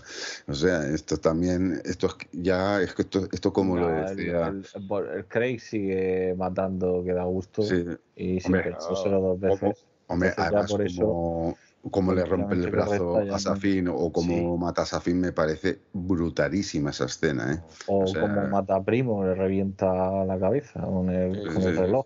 Sí. O sea, Claro. Exacto. Pues por eso. Y se le ha enseñado tu reloj, se ha quedado muerto. Exacto. Sí. es que en inglés, ¿cómo es? ¿Es It, blows his mind o algo así. es que no lo sé, no la he visto. Away, no me acuerdo, no me acuerdo. Blow his mind away, vale. Sí, Ha flipado en colores. eh, la Así mola más, así mola más. sí. Oye, y hablando de las escenas de acción, ¿qué os ha parecido en general? En general, os- y quiero que me digáis con cuál os quedaríais. Hombre, a mí, a mí tiene un mejor, bastante mejor que en Spectra, donde en Spectra, sobre todo el final, me flojeó muchísimo. O sea, el clima final de Spectra es lo peor, no solo, vamos, de toda la saga. O sea, me flojeó Y yo, mi- muchísimo. y yo mira que la pongo, la pongo por delante de Skyfall, ¿eh? pero por otras No, no, circunstancias. el final, el final, la última media hora de Spectra es horrorosa. No, pero la- Y- la, acción, la acción de Spectre es verdad que la ha grabado un sonámbulo. O sea, es Exactamente. sonámbulo. Y es el mismo, y es el mismo, ¿eh? es el Y es el mismo, mismo, el, mismo director de segunda unidad. ¿Sabes? Entonces, A lo eh, mejor Sam Mendes. e incluso la escena de la, incluso la escena del avión es, Exacto. es- es- no, no, no. no aporta, no aporta nada. O sea, cualquier película de Fast and Furious le da más emoción a la escena del avión de, de, de- de Spectra. Pero en esta, sí, en de- esta, sin embargo, sí está es de bien. Sam Mendes. A Hay menos acciones. Sí, o, desa- o del desarrollo de la, de la acción, porque al final es Alexander Witt el responsable de todo Sí, eso. pero ¿sabes? eh, a Sanderwood eh, estaba bajo la supervisión de. Sí, ya, de pero, Mendes, las- y pero al Mendes al final, final- ya, la planificación y todo eso es muy del, muy del, ¿sabes? Entonces, porque Sam Mendes ahí sí que estaría perdido si no fuera por Alexander Witt. Eh, entonces, eh, aquí me quedo, quizá me quedo, la escena de la escalera es un plano secuencia brutalísimo. Brutalísimo. muy bueno, muy bueno. Muy música Caballero Oscuro, pero brutalísimo. O sea, pam, pam, pam. Bueno, esa, esa secuencia es la que más me gusta. La- lo de los coches es brutal y si encima ahora va a tener un montaje que, lo- que todavía lo va a mejorar, pues mejor que mejor. Pero que, que al principio y, y la de Cuba también está bastante bien. ¿Sabes? La de Cuba. Hombre, el- el- se me sigue quedando, le falta un poco de punch, ¿no? Menos la escena hasta final de la escalera, le sigue faltando un poco de punch en algunos momentos, sobre todo el rollo de los tiroteos y tal. ¿En dónde? ¿En Cuba? ¿O en la.? Eh, No, no, en Cuba está bien, pero le falta un poco de punch a la hora del tiroteo. O sea, estamos Es que es lo que me comenta, que faltan 4 o 5 minutos ahí de. Claro, las escenas de tiroteos, ahora, joder, mm, no te digo que hagas John Wick, Extraction, No, no, no, no, no. pero, pero ¿sabes? Que, que- que ahora los tiroteos están un poquito más, más, incluso con armas más potentes, el sonido. A ver, que está mucho mejor la acción en esta película que en Spectra de que Roma. O sea, tengo clarísimo. Mm. Me gustó mucho. Y la escena esa de las escaleras, que es una maravilla. O sea, es que eso es. O sea, ¿tú te quedas con la escena de la escalera? A mí la que me gusta es la de la escalera. Sí, sí, sí. La escena de la escalera. De, ma- de no has dicho nada, ¿eh, José? Sí, sí, el coche, el coche, el coche, la escena de los Ah, coches. vale, vale, claro. vale. Sí, sí, Vale, sí, la escena de los coches. Era, o sea, la escena de Aston Martin, cuando está ya está dentro, James, James, James, que eso en el tráiler no se ve. O sea, sí, se ve que es lo que va a pasar. pero Sí, sí. Yo me hubiera guardado esa puta escena del, del, del- de haciendo del... el- Lo de las metralletas. No Claro, tengo- eso me lo hubiera guardado. No me pongas eso en el puto tráiler, tío. Verdad, verdad. Claro, guarda, déjamelo en la peli para que me levante a aplaudir, coño, porque ya no me levanto a aplaudir porque ya lo he visto. Es como si nos hubieran puesto en, la- en el, el tráiler de Rogue One, que acabamos de hablar de, de ella antes, A Darth Vader. la escena de Darth Vader en el tráiler. Vete a tomar por culo. O sea, yo al final de Rogue One, que estaba en shock, lo que ocurre, me pone de eh, repente ese orgasmo final de 10 minutos que dije, ¿qué es esto? O sea, pues te hubiera pasado lo mismo. No me saquen el puto DB5 haciendo ahí, mm, derrapando, disparando a todos los malos. Guárdatelo, tío, para la puta película, coño. No, los putos trailers, joder, macho. Claro, entonces ya, la- ¿sabes? Como sabes lo que va a pasar, lo que pasa, claro, en la película le añaden ese, ese momento de tensión de primo acercándose y pe- pe- pegando pepinazos al cristal y ella diciéndole, y este tío bloqueado diciendo, ¿qué hago? ¿Qué hago? ¿Qué hago? ¿Qué hago? Ahora me vais a cagar. ¡Pum! Es brutal. O sea, ese momento es un momento Bond 007 total. Sí, sí, sí. Total y absoluto. El homenaje al DB5 como no lo habíamos visto en toda la era de Craig. Vamos, yo lo tengo clarísimo. Pero la escena de la escalera. Yo me quedo con la escena de la La escalera. escena de la escalera. ¿Y tú, Mariano? Yo, me- con la, la escena de la escalera brutal, es verdad, pero yo me quedo con Matera. Mm. Yo creo, creo sinceramente que es la mejor escena con DB5 de toda la saga. Sí, sí, eso seguro. la saga. No, eso seguro. saga. A Sí, nivel sí. de. Incluso superior al, al- al inicio de, de Quantum, que es una puta pasada también, con los Aston Martin Sí. por Italia. o Sí. sea, No, pero yo, yo digo con este coche, con el DB5. Me Ah, con el DB5, Todo- por Todas las veces Sí. que lo han usado. ah, ah. Hombre, como Goldfinger, que es icónica, pues tú sabes. Ya, El claro. momento de eyección del, del coche, tal. Aquí El hubiera sido la leche que la hubiera el de la ella moto. arriba volando. El, el salto de la moto me parece una, un- una maravilla. O sea, me parece No, una bien, bestialidad lo del salto bien de la. rodado. Y además no se notan los dobles para nada. O sea, está súper encurrado. Yo vi un poquito. Yo vi un poco a poquito Daniel Craig insertado. En la moto, en la Sí, moto, ¿a que sí? pero, pero está muy bien. Eh, O sea, es- lo es- ve- ese- el proceso del deepfake de las caras lo va mejorando película a película, Sí. ya sea de la saga que sea. Porque tenemos en Skyfall que sí se notaba bastante. En Turquía se nos en- estaba. eh, en- pero aquí, Mm. aquí se nota un poquito. O sea, no es como lo de lo de Skyfall, pero aquí se nota un poquito. Y claro, eh, o sea, es que a mí lo de la escena de la moto, o sea, ya más con dron, grabado eso con Sí, dron. sí, no está, o sea, está brutal, brutal. es una maravilla. Eso, eso es una Y maravilla. ayer, y ayer flipé, y ayer flipé que en Matera han reconstruido el hotel entero, tío. Yo no sabía Sí. que el, el hotel, la No, habitación y todo es un puto decorado. Escucha, el No hotel. existe, no existe. No, no, Esas vistas que vemos de ella en la ventana quemando el papelito, eso no existe allí. Escucha, y en, el, y en el propio cementerio Sí, construyeron también. entero, entero lo he visto. O Sí, sea, sí, lo, he visto, lo vi ayer. también, O sea, No eh, existe. Todas las tumbas, todo. Y que por lo visto lo han destruido todo, no han dejado nada allí, ya también lo han dicho. No, no sabía que no Lo leí, lo leí ayer en el Bomb Bulletin. Lo puso Ah, esto del Sí, Bomb sí, sí, Bulletin. sí, en- sí, sí. Sí, sí, o Una sea, pasada. Lo de, lo de la. Yo me quedé loco con lo del, lo del hotel. Yo que quería ir al hotel ese, digo, joder, no, que quería- lo- lo compartí ayer con los Han hecho- 007. han hecho un poco como hicieron en Spectre con la parte de arriba del hotel donde al final bomba por la cornisa, que eso también es en plan- eso también lo montaron encima de, de- de- la parte de arriba por lo mismo, pero sí, sí. Oh, qué pasada, yo me quedé loco. Además, un trabajo bien currado, ¿eh? Claro, A mí, Ah. a, mí, a mí esa escena me volvía loco porque decía, hostia, a ver si se cae o algo el hombre. Y luego, efectivamente, en el making llevas un pedazo de cuerdas y tal con la Claro, grúa al claro. lado, pero no, no la vi en ningún momento. o sea, normalmente ves un tironcito en el traje o algo. Tal, acordaros que en el Bane, no sé, creo que es en el Bane, él lo dice, dice, yo iba con cuerdas porque yo la rodilla ya la tenía fastidiada totalmente. Ah, sí, en- eso, eso, en- eso, eso lo pone en el reportaje este. En el, Sí, sí, o sea, yo la rodilla ya la tenía totalmente. Y el único miedo que tenía es que me resbalara, que pisara mal y adiós, o sea, y adiós película. No, claro, si a mí eso es lo que me pasa en esa escena, que lo veo y digo, hostia. Digo, Mm. Pero no, luego ves el making y tiene su pedazo de grúa y tal. Pero digo, está muy sí, bien sí, sí. eliminado Oye, los cables. Y la escena del bosque no la habéis visto, que se ha quedado a medias. O sea, mm, como corta, corta, muy corta. corta. O sea, empieza espectacular saliendo los Land Rover, queda corta. las motos, Sí. o sea, que dices, joder. Y después se te queda en nada, se te Mm. queda en nada, te queda muy. No, y que igual en el tráiler se ve los cuatro, las cuatro ráfagas que pega él, no sé qué. Te, digo- te digo Sí. que a nivel de tiroteos, yo mejoraría mucho el tema de los tiroteos en las películas de Bond. Yo creo que ya para la próxima. Sí, bueno, No pues te, son no te digo John Wick. Stone no te digo Trooper. John Wick, Sí, pero, sí, joder, son Stone eh, Trooper. Sí, en, esas- en, en, no sé, en Misión Imposible mm, los tiroteos ahora se los han currado bastante mejor que en las últimas de Bond, por ejemplo. Yo te hablo de tiroteos, ¿vale? Sí, no de sí, sí. persecuciones ni de... No, no, no, no. en, escenas de acción también podemos Que hablar. también, ¿eh? Sí, que también, que también. Porque en Spectra la persecución de los coches es un anuncio. O sea, es que es de risa. Hombre, a ver, en Italia no te van a dejar. Ellos querían hacer una cosa, pero no le dejaron en Italia. Compáralo, con la, hagas- compáralo escucha. con la escena de la moto de Tom Cruise en. O sea, en- no, no, pero escucha, que hasta tuvieron que poner en los peldaños, eh, eh, eso está en el libro de Tachen, que lo dicen, eh, tuvieron que poner en los peldaños eh, como unos, eh, unos eh, como unas tarimas de acero para no estropear los escalones y después No, cuando claro, claro, rozaban cuando rozaban las paredes tenían que poner otra cosa o sea es que eso fue una historia claro queda muy bonita queda es el anuncio Pero es que eso- esos dos coches infrautilizarlos y además esa película, eso es un Jorge, crimen. Jorge, que conoce Roma, eh, es, mm, qué raro que no haya ningún coche por la noche. O sea, no, en Italia, en Roma hay una- un tráfico del carajo a estas horas. O sea, o sea, que yo flipo. O sea, yo me quedé loco. Digo, vamos a ver, venga, ¿esto qué es? Hay un Fiat 500. Un Fiat Sí, bueno, sí. eso Sí, un, que aparece ahí en una calle. un Fiat, un Fiat, un, un Fiat 500. Pero es eso, a, a- a mí la escena de. mm, Volviendo eso, a mí la Pero bueno, luego, de- luego acaba con un momento muy bondiano ahí el tío Ah, sí, paracaídas de- así bajando pum pum y aterriza. Sí, sí, bueno. Buenas noches. Buenas noches.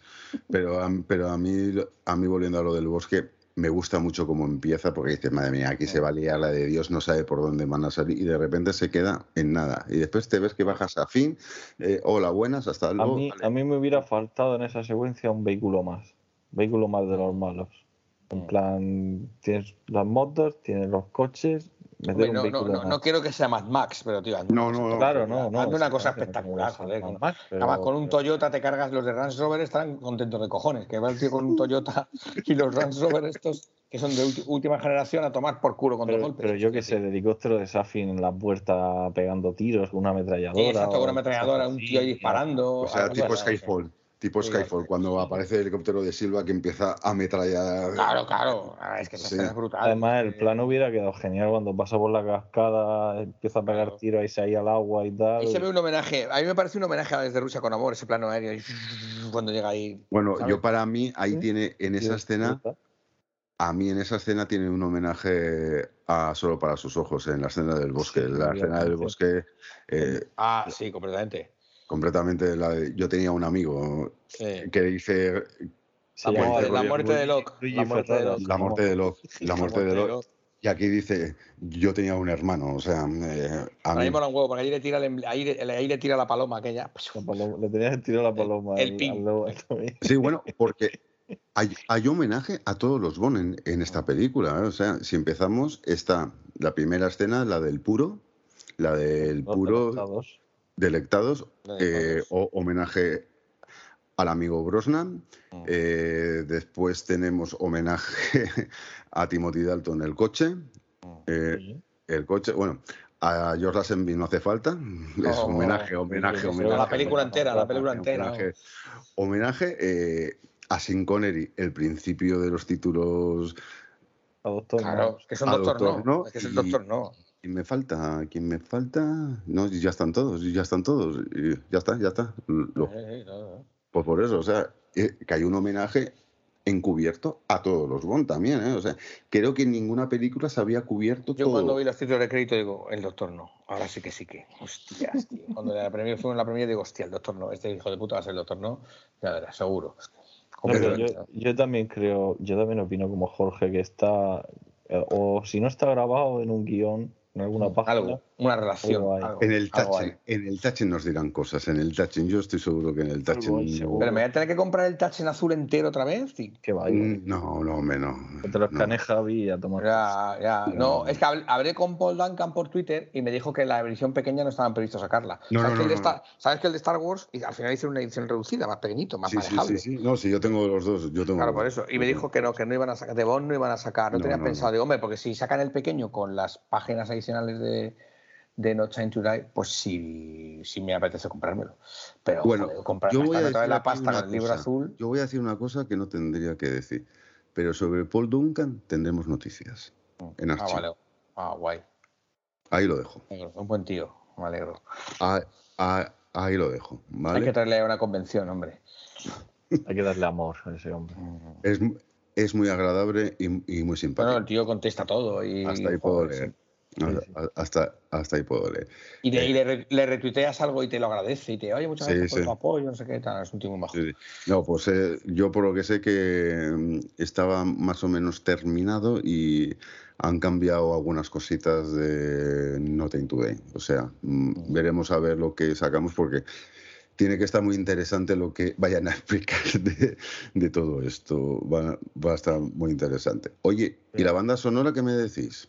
Que la gente se queja de que... mm,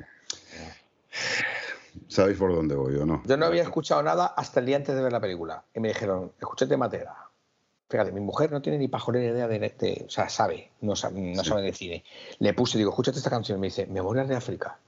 O sea, digo, claro, John Barry. Digo, ¿ves? sí. O sea, ella reconoció John Claro, Barry en. Matera. Entonces, ella no, tiene, no sabe ni quién es David Arnold, ni quién es John Barry, ni. Ella mm, entonces, identificó el estilo de la canción. A mí se me abrieron las carnes cuando la escuché. Y cuando Yo- de repente me mete el homenaje a, a, a All the Charm in the World, o sea, yo ya me Yo- quedé loco. Digo, Dios. y luego ya. Eh, A ver. Mariano, hazme memoria. Nosotros en el Spectrum la escuchamos una semana antes o una semana y media antes, más o menos, que la conseguimos. Sí, a Brock Mm. cuando la pasaste, sí. Exacto, Mm. una semana y media. Yo cuando oí el segundo tema dije, esto es un fake. O sea, no me lo creía. No me lo creía, digo, eh, esto alguien que joder, suena bien, tal y cual, y que ha hecho esto. Pero después cuando empecé a escuchar más, más, más, digo, vale, esto es, esto es Zimmer, pero al principio, te digo, al principio creía, no, Mm. esto es un fake, esto es un fake. Y aquí la gente se queja de la, de la canción, que no tiene... ¿Por qué la canción de, eh, de Louis Armstrong? ¿Por Yo qué la, la de, so- bueno, la, la de la de al servicio en Matera, por ejemplo, sí. sí. que me parece un guiño muy bonito. Pero cuando lo empiezas a utilizar ya otra vez en Londres, es en plan. "Eh". Y ya en, Londres, en Londres se utiliza otra de la banda sonora de la película en el encuentro con M. Sí, sí, que no es exactamente All the Time in the World, es otra de la banda sonora. No, de- no, no, es de- eh, sí, es. No, no se acuerdo cuál era exactamente de la banda sonora del servicio. Creo que era Bueno. Draco o algo así, no lo Sí, sé. no Bueno, sí, es otro tema, es otro tema. Es otro tema, pero, pero bueno. Pero. A ver, no está mal llevado porque es el momento en que Bond, en teoría, se va a, rein- se Pero va a ¿por qué reincorporar al creéis- servicio. Pero ¿por qué creéis que eh, Hans Zimmer, aparte del homenaje, porque creo que esta banda sonora es un homenaje a John Barry, a Newman, eh, en general, o sea, y a la tapa No, ya- porque ya- ya Arnold en algún momento. Sí, ¿eh? sí, sí, sí, por eso, a la tapa cree, la- porque Ah, creo que sí. coge cosas de los tres y la mezcla. Pero ¿por qué queréis ese tanto homenaje a 007 al servicio secreto de su majestad en la banda sonora? Eh, ¿Lo entendéis? Quizá por el guion de la, quizá por el- guion de la película, ¿eh? Claro, en el guion de la peli dicen lo del Time in the War unas 17 veces. Claro. Y después ya Hans Zimmer ahí dijo, ah, vale, pues vais por aquí. Bueno, pues toma, No, toma dos venga, tazas. Toma dos tazas. Pero luego hay momentos en, las peli- en los momentos de acción. A mí me gusta mucho el momen- el- el- cuando A mí la, Cuba música- me la encanta. música esta potente que utiliza para las escenas de acción, este eh, pam pam pam pam Sí, pam, el, el pam, de Batman. El- Eso es brutal. Escucha, esa- que lo está utiliza brutal. tres veces, lo utiliza tres veces. Mm. Una es cuando la plaza, en la plaza, Sí, pero en además es con los coches. Con, En Eh, la plaza con los coches, en Cuba en Cuba, cuando Paloma y coge en, el coche, y en la base coloca- de Safin. sí. O sea, lo utiliza tres veces. Es como diciendo, oye, aquí va a pasar algo, como hacía Sí. Arnold, como hacía Sí, Barry. exacto, exacto, eso está genial. Eh, eh, en ese sentido, yo creo que Pero la banda. Dime, dime. volviendo lo del... Lo de Yo Luis volviendo a mi libro, yo volviendo a mi libro. eh, lo de Luis, la canción de Luis Armstrong en, en los créditos me chirría mucho. Me chirría mucho, digo por qué. Tenemos todo el tiempo Eh. No, no, no, no, no, no, no. Eh, está metida en los títulos, obviamente, para que el fan eh, piense en el servicio secreto de su majestad y el efecto lagrimilla se, se incremente. Está claro porque está ahí. Pero me da una sensación, digamos, de, de vagueza, ¿no? Que no he visto en ninguna otra peli de la serie. De decir, vale, en esta, aquí en los créditos tenemos que meter una canción triste. Vale, pues yo hubiera preferido una nueva. Sé que a lo mejor parece sacrilegio, pero No, como se hacía antes. es, es en plan, eh, lo veo cierto fanservice baratero. El meter la canción de Louis Armstrong por las razones que estoy diciendo que se ha metido, porque si no hubieran cogido cualquier otra. Hubieran Sí, metido como- ahí a View to a Kill. Pues bueno, pues venga, pon, métela.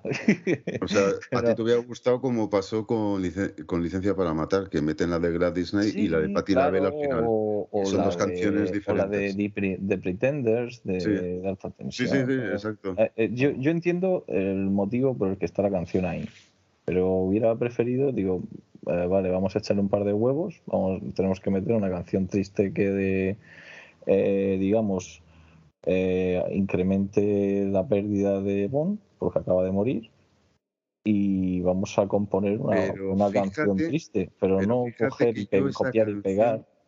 Yo fíjate que esa canción, más que, eh, eh, por decirlo así, Yo creo que la han metido por icónica. eso. no, no, no. Sí, claro, Sí, claro, vale. no, no, como está eso, claro, es, el cierre, es el cierre de. No, pero aparte de eso, de una es por la famosa. de un ciclo. Bueno, Sí, pero aparte de eso es por la famosa frase que no le gusta a Mariano. Dice, te voy a contar una historia de una de un hombre que se llamaba Bond, James Bond, y suena la canción. Es diciendo, tenemos todo el tiempo del mundo, tú y yo, ya no nos tiene que perseguir nadie, ya estamos libres, nos has salvado y, te, y tengo todo el tiempo del mundo para explicarte quién era esta persona, por qué pasó esto, etcétera. Yo lo veo también desde ese punto de vista, ¿eh?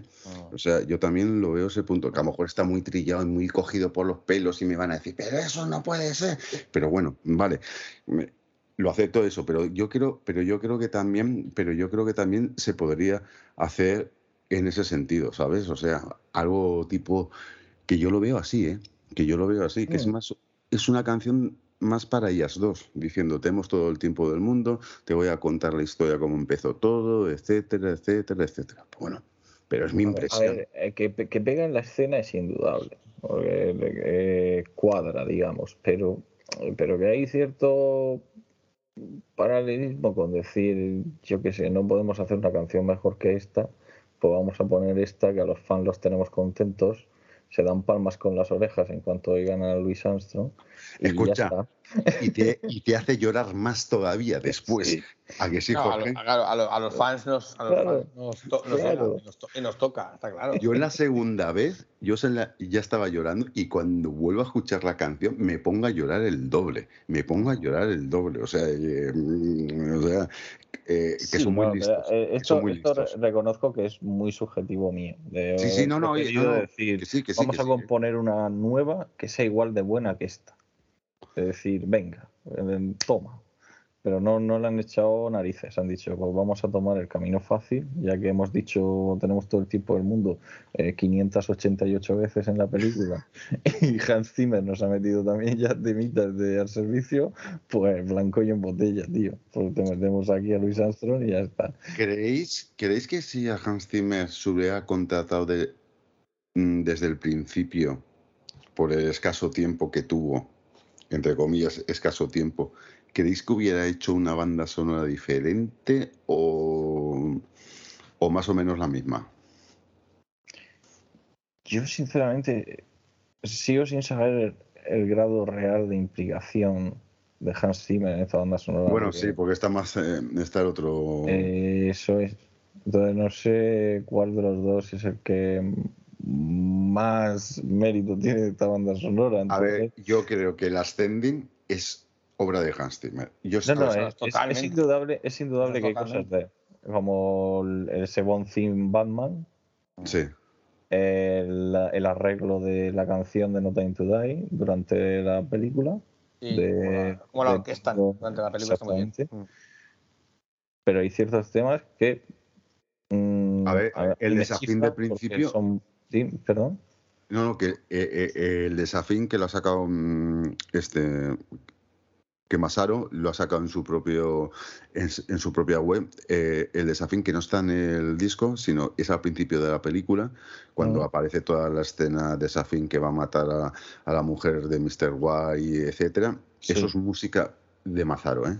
Eso es música de Mazaro porque Mazaro la, la ha sacado en su propio, además eh, está en archivo 007, eh, en uno de los hilos, está puesto también. O sea, que aquí han jugado los dos, aquí han jugado Mm. los dos. Yo creo que empezó Mazaro y dijo, y dijo, y en un momento Hans Zimmer dijo, escucha, que esto es Bond, que esto yo quiero salir aquí a que me digan cositas bonitas, porque sabemos también cómo funciona el señor Zimmer, y, y- me pongo yo también aquí la medallita. Aunque sí es verdad, eh, en las últimas entrevistas cuando hablan de la música están los tres, está mm, el guitarrista, está Mazaro y está...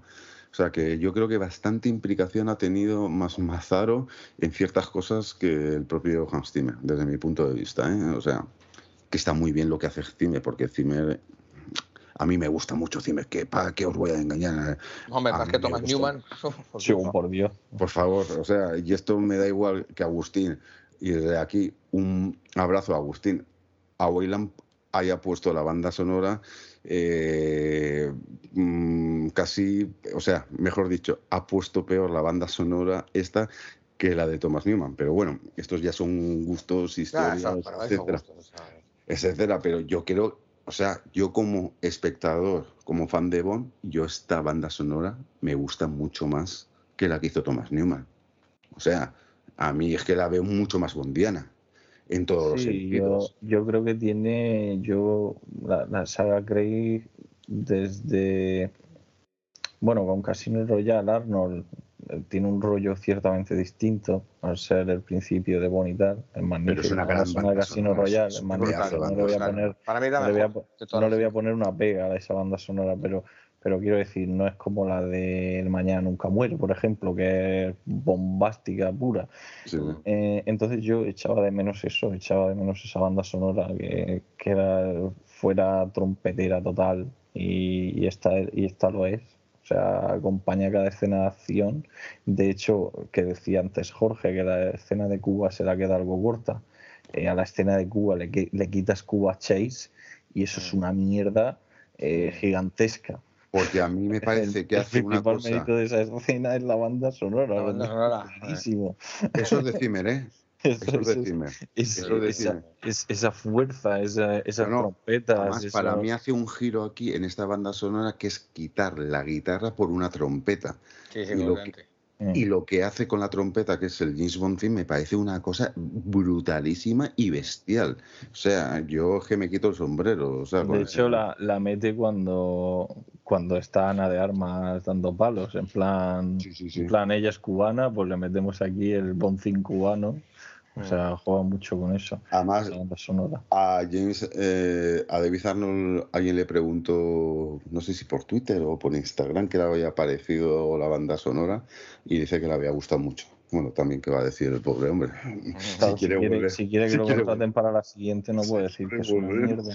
Si Le gustó volver. hasta la de Spectre, seguro. Escucha, que uno, eh, que uno de las cosas para que no esté Arnold fue Méndez, ¿vale? Porque Bárbara y Michael le Bueno, dijeron, recordemos que aquí no iba a ser Hans Zimmer, iba a ser de Fukunaga, el Dan, Dan Romers. Dan Rome, oye, que hace la banda sonora de la serie de televisión de Superman y Lois y a mí me, me gusta mucho esa banda sonora, o sea, no, pero Sí, no sé lo no sé, no no sé sé lo qué cojones estaría haciendo con Bond para que le dieran pasaporte, no lo sé. No lo sé, pero fue pasaporte rapidísimo. Fue- Además, ¿Y la canción, la canción se llevará al Oscar o qué pensáis?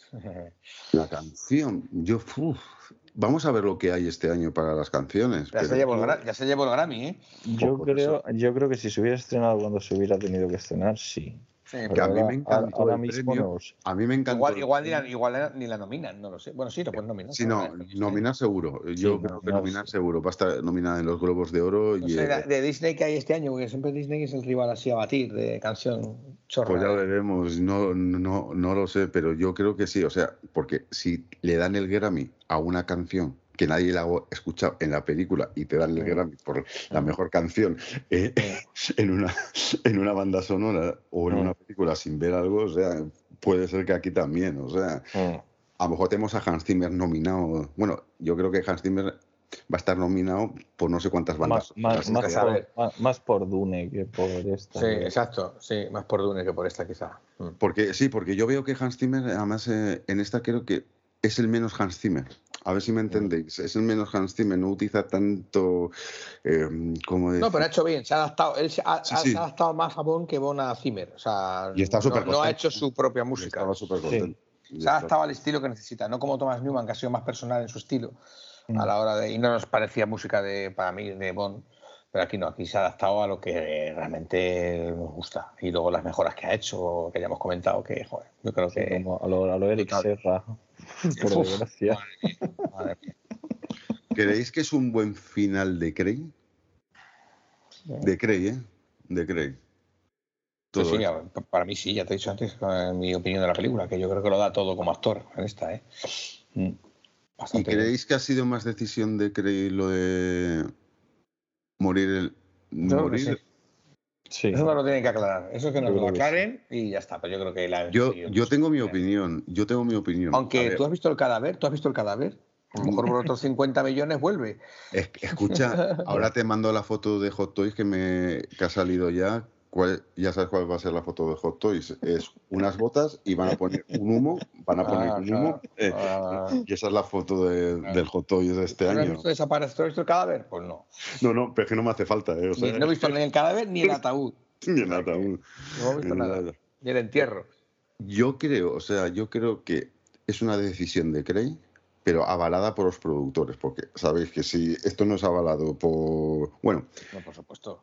Pero tam- o sea, es una decisión de Craig diciendo, si me queréis, va, vale, yo vuelvo, pero vuelvo, quiero que mi final sea épico, que sea grandilocuente, que sea eh, lo que nunca se ha visto. No, lo que dijo Bárbara, eh, eso va a ser una, mm, va, va a ser, va a ser histórico. Y es que No, no, dijo, dijo, va a ser un hito en la saga de en la, que en la saga visto". y, en el cine, y una Y historia, cine. historia del cine. Historia del Y es cine. verdad. Y es verdad.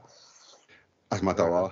mata- se mata a Bond, o sea. No, eh, pero que veas al personaje, o sea, imagínate. ¿Y qué creéis que puede pasar con el futuro? Hombre, yo estoy muy, muy ilusionado.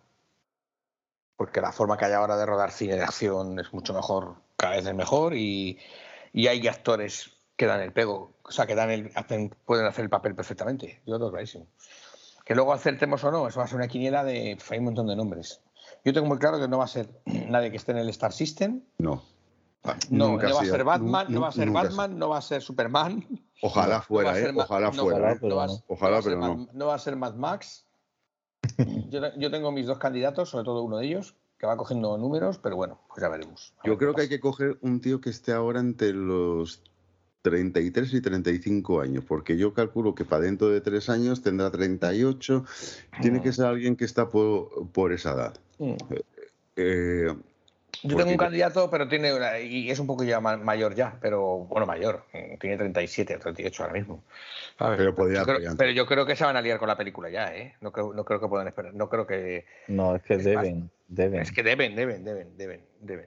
Y más con el 60 aniversario a la Más con de- el 60 aniversario, o darnos la noticia o hacer algo gordo. o sea, Sí. es que yo espero eso. Yo lo que espero es que el 5 de octubre de 2022 Mm. No hace falta que me digan el nombre de la película, no me hace falta, pero que digan el nuevo Bond es este. Después ya nos podemos matar, pegar, apedrear a Daniel, como a Daniel Craig, de esto nos Bond, su No. madre.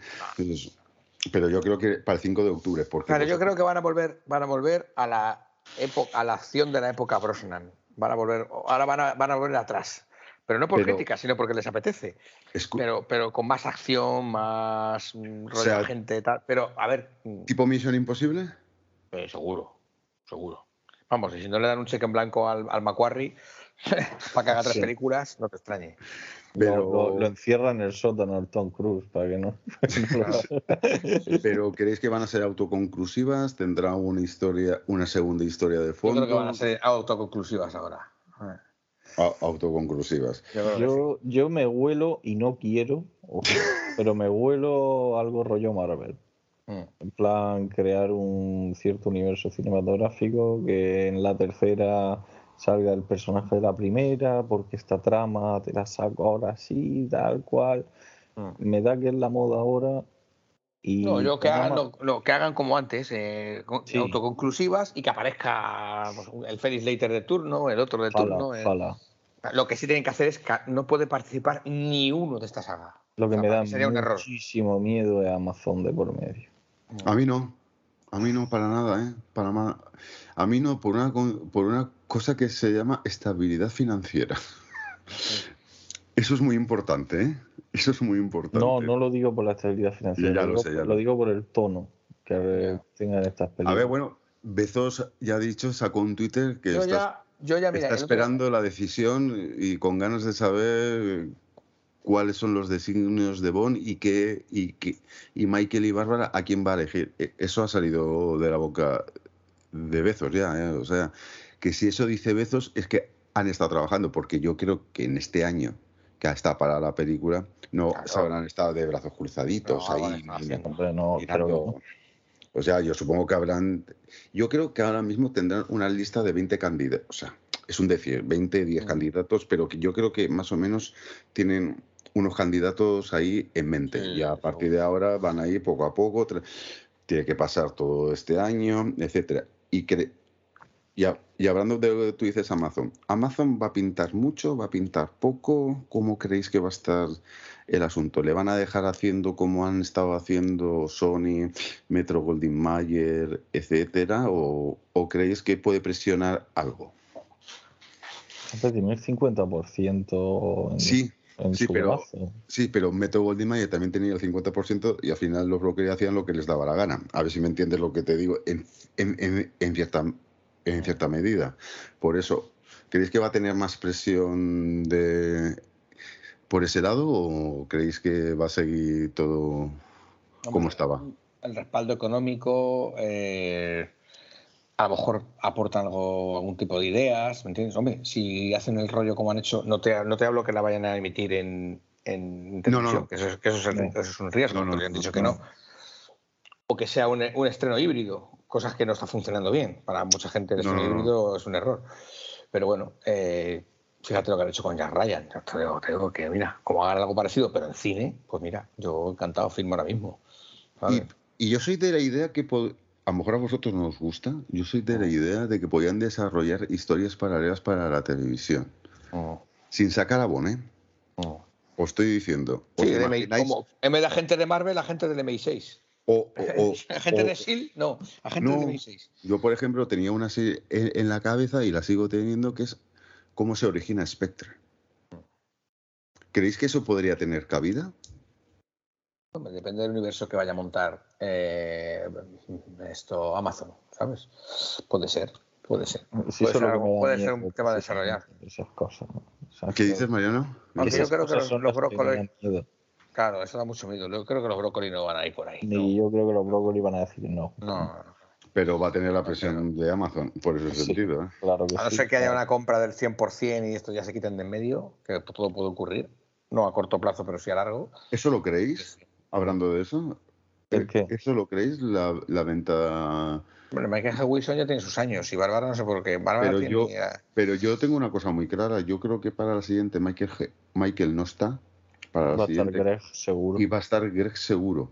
Y, Mm. y, y Bárbara todavía le queda ahí para tirar, ¿eh? De hecho, le- Greg, Greg está en esta ya, ha metido cabeza. Sí.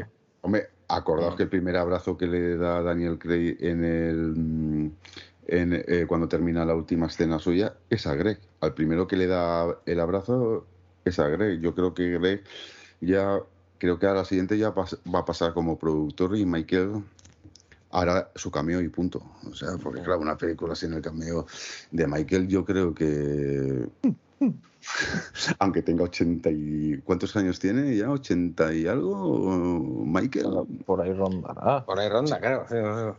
O- o- 80 y pico. No, Pero yo, yo- creo que 70 y algo, claro, no tiene pinta de tener 80 años, ¿no? Pero vosotros, vosotros creéis, como os ha dicho por ahí por los mentideros, que Bárbara está cansada y que después de esto se le ha ido Cray y que ya no hay nada después de Mira, Cray, Ja- te etcétera? lo compraría Javi si la peli que No, saca- no, yo lo pregunto, ¿eh? Yo no, No, lo no, ya, ya, ya, yo lo sé. Tú sabes Pero, que yo sabes pero que- eh, te lo compraría si la peli que sacó la E.ON hace no mucho. 79 años tiene, acabo de ver. Ah, 79. 83, bueno.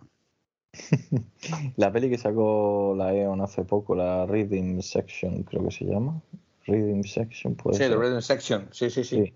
Si esa peli hubiera sido un bombazo,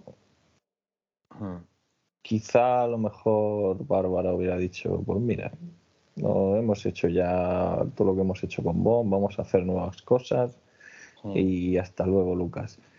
Pero como esa peli se ha quedado en ni fu ni fa, yo no creo que se deshagan de, de su gallina los huevos de oro. No, está claro. Ya veremos a Greg y al hijo de o hija de Bárbara, no sé, no sé exactamente si tiene un hijo o una hija, pero veremos descendencia de productores, seguro, segurísimo. Hasta Yo- donde dé la taquilla, claro. A lo mejor llega un día que no va a haber a Bon, a Bon ni Perry, puede ser, pero No, pero yo creo que, bueno, o sea, a lo mejor no llegan. Es que es lo que yo pienso. O sea, yo creo que con Chris ha llegado a, a una segunda eh, eh, etapa dorada. O sea, va a ser muy difícil.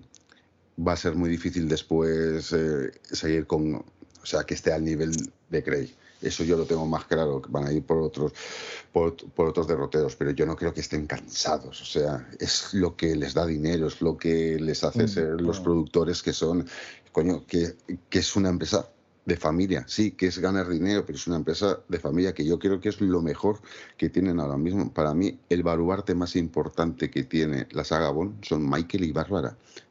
Y, su, eh, y, los que vengan, si lo hacen bien, que empiezan todos desde abajo, etcétera. Yo no creo que digan ahora, uy, estamos cansados, os soltamos y hacer lo que queráis con Bond. No, yo creo que no. Después de esto, para mí, no tendría ningún sentido. Ningún sentido, para nada. O sea, para nada. Hay un vínculo familiar con, desde el, con el principio de la saga, con Broccoli, con Salzman, que... Claro, es que es muy difícil, o sea, lo han Sí. mamado desde pequeños, les han Exacto. enseñado, o sea, el padre más, m- más eh, el padre les enseñó lo que es bon, o sea, sí, como dice, como dice Bárbara, cuando te, cuando te nos decía mi padre, cuando tengáis algún problema, volver a los libros. Ahí está todo. Y a través de ahí, y a través de ahí eh, sacamos todo. Pues bueno, yo creo, ¿queréis algo aportar? Porque yo creo que nos ha quedado un- una cosa cortita para que después no se quejen, para que después no sí, se Sí, un quejen. debate de dos horas. Bueno, define, define cortita, dos horas. Sí, sí, no, no, no, escucha, es que Pablo, yo tengo, tenemos uno de cuánto es, creo que de cuatro horas, de cuatro horas y pico, o sea, tenemos, tenemos uno de cuatro horas y pico. ese acabasteis enrollados, dicen las malas lenguas. Sí, bueno, Pablo, bueno, Pablo y yo ya dormimos juntos en, en una convención, ahí empezó todo, o sea, pásame el jabón, yo te paso, bueno, dejémoslo. Yo, he- yo he- yo he dormido espalda con espalda con número uno. O sea, Eh, bueno, es- tú lo sabes, en Londres. Eso sí, ¿no? Y yo, y yo, y yo con Ramón el Santo, además el pobre co- resfriado y todo, o sea, sí, no, lo de Londres fue divertido también, ¿eh? Lo, lo- lo de Londres está divertido. Y de, bueno, para último, de taquilla, ¿qué creéis que puede llegar a hacer en pandemia? ¿Cómo veis que está funcionando la taquilla de Bon? Eh, bueno, yo creo que mm, en Estados Unidos no está haciendo los números que pensaban, pero yo creo que al final va a rondar, aunque están diciendo que necesita hacer 800 millones para recuperar todo, no sé, a mí me parece mucho. A ver si mañana me ¿800 pongo- millones? 800, Sí, bueno, para bueno, sí, recuperar, o sea, para, Sí. para- para- por- porque habrán pensado por, por el, el tema de la publicidad. El break even, el break even creo que estaba en 800 millones, creo que lo puse ayer el de Bon Bulletin o algo así, me parece una pasada. Pero Me, me parece muchísimo, ¿eh? Me Pero parece vamos, con la, con la cantidad de marcas y tal, imagino Sí. que esa cantidad algo estará cubierto, no creo que Pero bueno, cientos. yo creo que eso es más de la Metro Goldwyn Mayer, porque decían las malas, bueno, las malas lenguas no. El Variety decía que la película, cada día que pasaba en el cajón de la Metro Goldwyn Mayer, perdía un millón de dólares diario. Eso decía. cuenta que ha tenido, esta película ha tenido tres campañas de marketing. Y si os fijáis, la última campaña han hecho mucho más digital que cartelería de ciudad, que MUPIs, que autobuses, mm, sobre todo a nivel España. ¿eh? En Y España el han gastado- trailer, y el en tráiler España se han gastado dos duros. Y el ¿Eh? trailer ha sido el mismo, el trailer ha sido el mismo. Sí, ampliado. un par de cosas más. El trailer No, no. americano está muy bien. A mí me ha gustado mucho, ¿eh? A mí el trailer americano es el que más me ha A gustado. ver qué cifras hace este fin de semana en Estados Unidos. Pues si ha hecho 56 millones, pues que haga otros 30 este, este fin de No. semana, otros 40. Está ya, está ya en 70, ¿eh? En Estados Perfecto. Unidos, eh, ahora mismo, a, a fecha O de. sea, hoy- lle- o sea, que ha hecho 20 lleva 20 millones este fin de semana, digamos, entre viernes y sábado. No, no, no, no, no. Eh, hasta el viernes lleva que 70 millones. Ah, ya falta. 70 millones. O sea, que ha hecho 20 entre semana, Sí, más los 50 y tantos. Vale, pues este fin de semana que se ha perdido otros 30 o 40, se va a poner en los 100 millones en Estados Unidos. yo Se creo va que a poner en, en los 500 millones este fin de semana. además, No sé por una si se sencilla en razón- algún país más, ¿sabes? Pero Falta Bueno, China aún, ¿no? falta, falta China, China aún. y Rusia. Y Y Rusia, Rusia todavía. y no sé y si Australia, ¿eh? No sé si Australia también, pero Australia, Australia los pobres australianos hasta noviembre. hasta noviembre. O sea, Lo que, lo, que me, lo que me choca es la, la- la- lo que ha recaudado en todos los países de Europa y el que menos España. Joder, macho, me da un coraje. Somos muy piratas aquí. Más que en Holanda, en Holanda mucho más que aquí, en Holanda, bueno, en Alemania por Aquí supuesto. lleva cuatro por- millones, solo por ¿eh? población, ¿eh? Aquí lleva 4 millones recaudado, ¿eh? Sí, sí, sí. Aquí lleva 4 millones, o sea, pero falta países como China. Además, ha sido la única película, eso me lo comentaba un suscriptor que tengo de mi canal que vive en China, que es la única película que no ha tenido que pasar la. mm, eh, ¿Cómo se dice? La. mm, Ahí ya lo diré. ¿Censura? La, exacto, es la única película que no ha tenido que pasar la censura. La han aprobado a la primera, pero yo pienso una razón es porque como muere Bond, entonces para ellos es un logro que Claro. muere. Claro. Pero vamos, Pero- te das cuenta que no va a ser Skyfall para nada. No, no, no, no, nunca. Pero Spectre. Estamos en pandemia todavía, con, Y Spectre tampoco. con los cines con porcentajes bajos de asistencia, o sea, de- por el tema de, de que, está, que no se pueden llenar las salas. Y luego que la película dura dos horas, casi tres horas. Y eso limita los pases también. O amplías salas o, o solo te da para dos pases día en porque sesión de creo, tarde.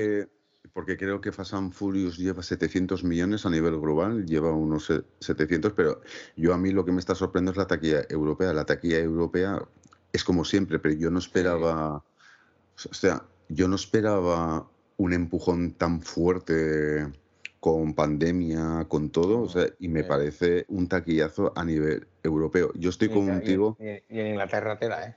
Sí, sí. Y bueno, este fin de semana se estrenaba la de. mm, la Venom. de. No, no, Venom se estrenó antes. Aquí, aquí Venom ya ha pasado ayer a No Time to Die. Sí, bueno, pero, pero eso era normal. eh, Eso Eso era normal. Pero en Estados Marvel Unidos se, tal, se claro. estrenaba la de Halloween, pero la de Halloween Mm. Iba a doble formato, o sea, iba a formato cine y a formato y a formato streaming. Streaming. Entonces ¿Está yo ¿En HBO Max esa o dónde? sí, bueno, en Estados Unidos, ¿eh? Eh, aquí no lo sé. Es igual, Eh, esta película está pirateada el lunes ya. eh, no, no, mañana, o si escucha, no, está ya. Escucha, Estará ya, estará ya ya. está, ya está. Ya está, claro, Ya pues eso te lo digo, pues eso te lo digo. Y la de Bond no, o sea, yo creo que ahí tienen una baza muy importante. No, la de Bond no, que la he buscado, por cierto. Pero no. A ver, mm, sí está, sí está, pero, Pero no te la recomiendo. grabado con un Exacto, zapato. o sea, exacto, exacto. Y con miles de anuncios mm, por medio, o sea, Ah, de esto que se hace ahora. Y el siguiente fin de semana se estrena Dune. O sea, el siguiente fin de semana americano es cuando llega Dune a Estados Unidos, que Dune es otra historia, pero como también va HBO más. Y a eso yo creo que ahí todavía va a tener. Yo creo que todo. Yo, Yo, creo, creo que, que, se va, fíjate, yo creo que se va a pegar unos atacazos Dune que, yo creo que también, ¿eh? que no creo- chula. yo- sí, yo lo, creo que lo también. de, lo de Villanés, por desgracia, no. Pero por el, por el tema no- de- del estreno, ¿no? por el estreno del, del estreno híbrido. Pero sería una pena que nos dejaran sin la segunda parte de Dune, pero bueno. Por eso yo creo que la decisión de Bárbara y de Michael en ese sentido de estrenar en cine, aunque les pusieron los 500, bueno, no se los Ah. pusieron, se los pusieron a la Metro Goldwyn Mayer, los Ah. 500 millones encima de la mesa, yo creo que para la taquilla ellos va a ser bueno al final, porque claro, si tú la quieres ver, la quieres ver en cine, la, la quieres ver en cine. Yo, y yo creo, yo creo que como dice nuestro amigo Rafa, Rapsodia, yo creo que llegará, puede llegar tranquilamente a los 600 millones sin despeinar. Sí, a los 600 yo seguro. Y si llega a los 600, para cómo está el mercado, ya es un triunfo. ¿eh? Es No, un- no creo que llegue a los 700 No, de and hostia, Furious. pero ya, se- ya, ya, sería, ya sería la pera. Yo, mi, mi impresión es que este fin de semana puede llegar a los 400. A nivel Europa, Estados Unidos en total, a unos Tenemos que 400. ver China, porque China es grande ese mercado. o Sí, sea, sí, pues por eso, y ahí puede ser eh, unos 100 millones más y después, uno, digo ahí por ahí, eh, por encima puede ser menos, tal y cual, y después falta Australia, que también es bastante grande, y es eh, circuito BON, como digo yo, y eso, pero bueno, esperemos que recaude, aunque por dinero no les va a faltar, pero yo creo eso que dice Jorge, que haya costado 800, me parece una brutalidad. Sí, por ¿eh? eso, ¿no? Son de lo vi yo ayer el, el break-even cuánto era, el punto de, digamos, de equilibrio. Porque ha costado más que eh, eh, la Liga de la Justicia, Sí. entonces, Claro. porque la Liga de la Justicia ya, ya entre historias y no sé qué, un... no solo eso, sino que, Ha acumulado han, todos los, todas las campañas de marketing. ¿eh? que se han dejado más en marketing que en presupuesto. Hombre, porque hablando de eso, hablando de eso, o sea, la segunda campaña con el lanzamiento de la canción de Billie Eilish que la sacan y a los a las dos horas cancelan el estreno, o sea, ¿a quién se le ocurre hacer eso? No, pero eso ya hablamos porque fue. Eso está- estaban obligados por contrato a hacerlo y punto. Ya está. Sí, pero, pero claro, pero claro, a lo de Pero menos. y la mierda no la comimos nosotros con patatas, ¿eh? pero Bueno, lo importante, que la gente vaya a verla. ¿A que sí, chicos? Que la gente vaya a verla. Eso, eso siempre. sí, una Eh, peli se supone que verla en el cine. Y que es bueno que haya mucha división, porque eso significa que ha, ha ido gente a verla, se va a hablar mucho de esta película, porque vosotros mirando a la vista, y ya como última pregunta, ¿creéis que esta película de Cray eh, con el tiempo va a ser una referencia o, o- o vais a ver que es un, una rara avis en ese sentido? Que se va a quedar... referencia a qué te refieres? No, como en su momento 007 al servicio de su majestad mm, en teoría no funcionó y después con el paso del tiempo eh, se va a quedar como una película que a los fans mm, la tienen en alta estima. Hombre, yo ya la tengo en alta estima, entonces. A ver, eso, eso te iba a decir, es distinto. Es Es distinto. distinto. Hay gente que ahí está, ya le está, como Jorge, que, le- que lo- la tiene en el top. O sea, que te ha convencido completamente. Y Hombre, para que mí no es la mejor de la saga. No, no, sí. para mí tampoco. No, para mí no, mí. pero Esa de la pero- saga de la, de la era Craig tampoco es la mejor, ¿eh? Es que yo nunca me termino de definir entre, entre Casino y Skyfall, ¿sabes? No, yo lo tengo claro. O sea, a mí me das, ahí si- estamos si a- igual. si a mí me das Casino de Skyfall, lo No, tengo pero claro. Casino, Casino, Casino, ¿eh? Pero Casino, por eso digo, pero que hay veces que me gusta más Skyfall, hay veces que me gusta más Casino, pero esta, según, según duda, sería, sería siempre la tercera. Siempre sería la Sí. tercera. Eh, sí, yo creo que también la pondría la tercera, sin duda. Y luego su final, es- su final es lo que es, entonces es historia en el cine, o sea, es que es, que es así. Pero, pero referencia, como dices, referencia en plan una Goldfinger, una servicio No, pero- Su Majestad, exacto. Nada. Que más Casino con- Royale, no, No. no. La más icónica de todo esto va a ser Casino Royale, de las cinco, claro. La primera. Mm. Oh, La que cambió todo, la que vino a cambiar todo. sí. Mm. Pues bueno, chicos, oye, gracias por pasaros. Nada, Ah, a ti se, me ha por, a pasado, ti- se me ha pasado volando como y a mí también. Y a ti por invitar, a ti por invitarnos. No me sé, porque os digo, ha costado encontrar a gente ¿eh? para hablarla aquí.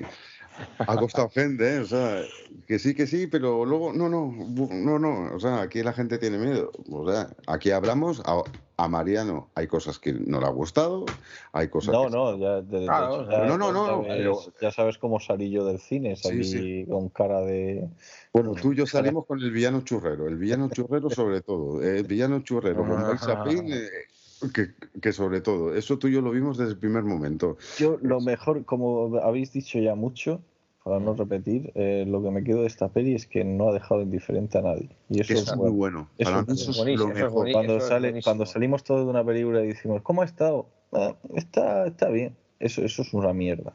Esa peli a la semana la has olvidado. Hostia, que nadie sabíamos qué decir de la película a los cinco minutos de haber terminado, ¿eh? Nadie sabíamos. o- ¿Os acordáis?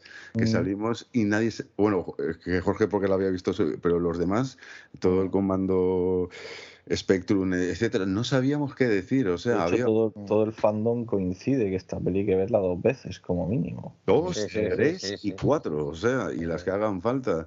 O sea, Gonzalo. Gonzalo, que ya sabéis que le está dando mucha caña, Sí. la ha visto ya cuatro veces, ¿eh? O sea, Mm. la ha visto ya cuatro veces y sí está sacando cosas buenas, pero a él eso de matar al héroe es una cosa que no lo puede ver y sobre todo matar a Bond, o sea, es una No, cosa pero que... son, son posturas que entiendo. sí, sí, o sea, eh, como, yo lo entiendo, como ¿eh? Eso, en cuanto Clark, por ejemplo, venga la siguiente, en cuanto venga la siguiente película, se Que acabó. esto es lo mejor, Clark no la pone la última, ¿eh? O sea, antes pone a Casino Royale la última.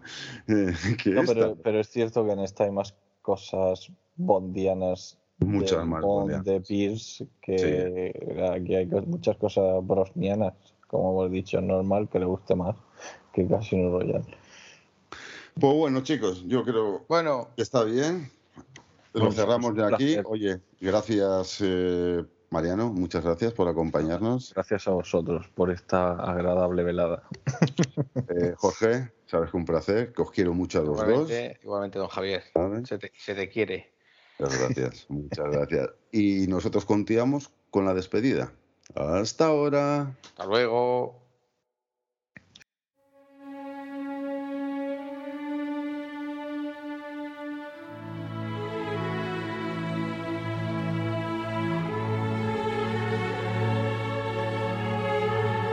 Pues bueno, chicos, eh, como habéis visto, Pablo no ha estado en el debate, pero eh, le había surgido un plan que no podía, que no podía rechazar y no ha podido estar en el debate, así que me toca a mí hacer la conclusión de esto.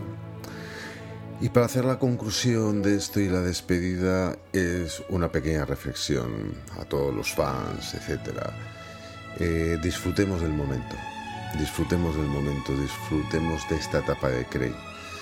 Disfrutemos de este viaje eh, inesperado para todos, inesperado para todos, que nos ha dado Daniel Craig y los productores.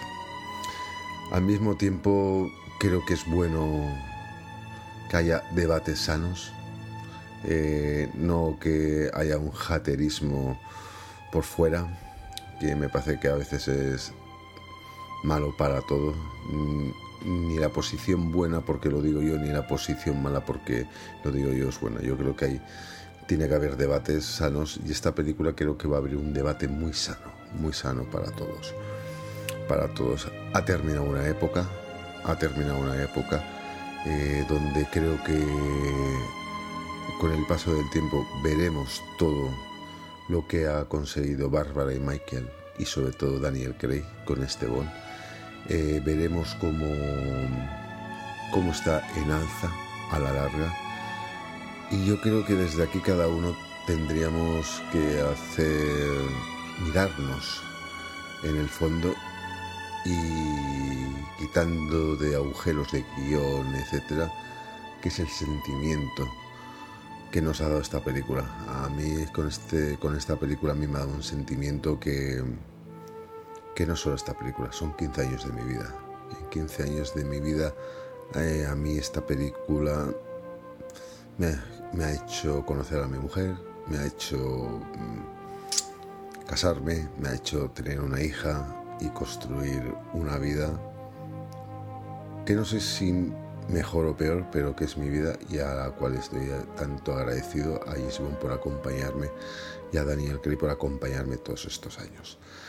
Así que creo que chicos que podemos disfrutar de esto, que espero que os haya gustado este podcast. Ha sido difícil de grabar, os lo prometo, ha sido difícil de grabar y que nos vemos en otra. Ya sabéis, amigos, amigas, eh, siempre hay un momento y es y siempre tiene que haber un momento para sentirte vivo y para hacer sentir las cosas. Así que chicos, nos vemos en la próxima. Hasta luego.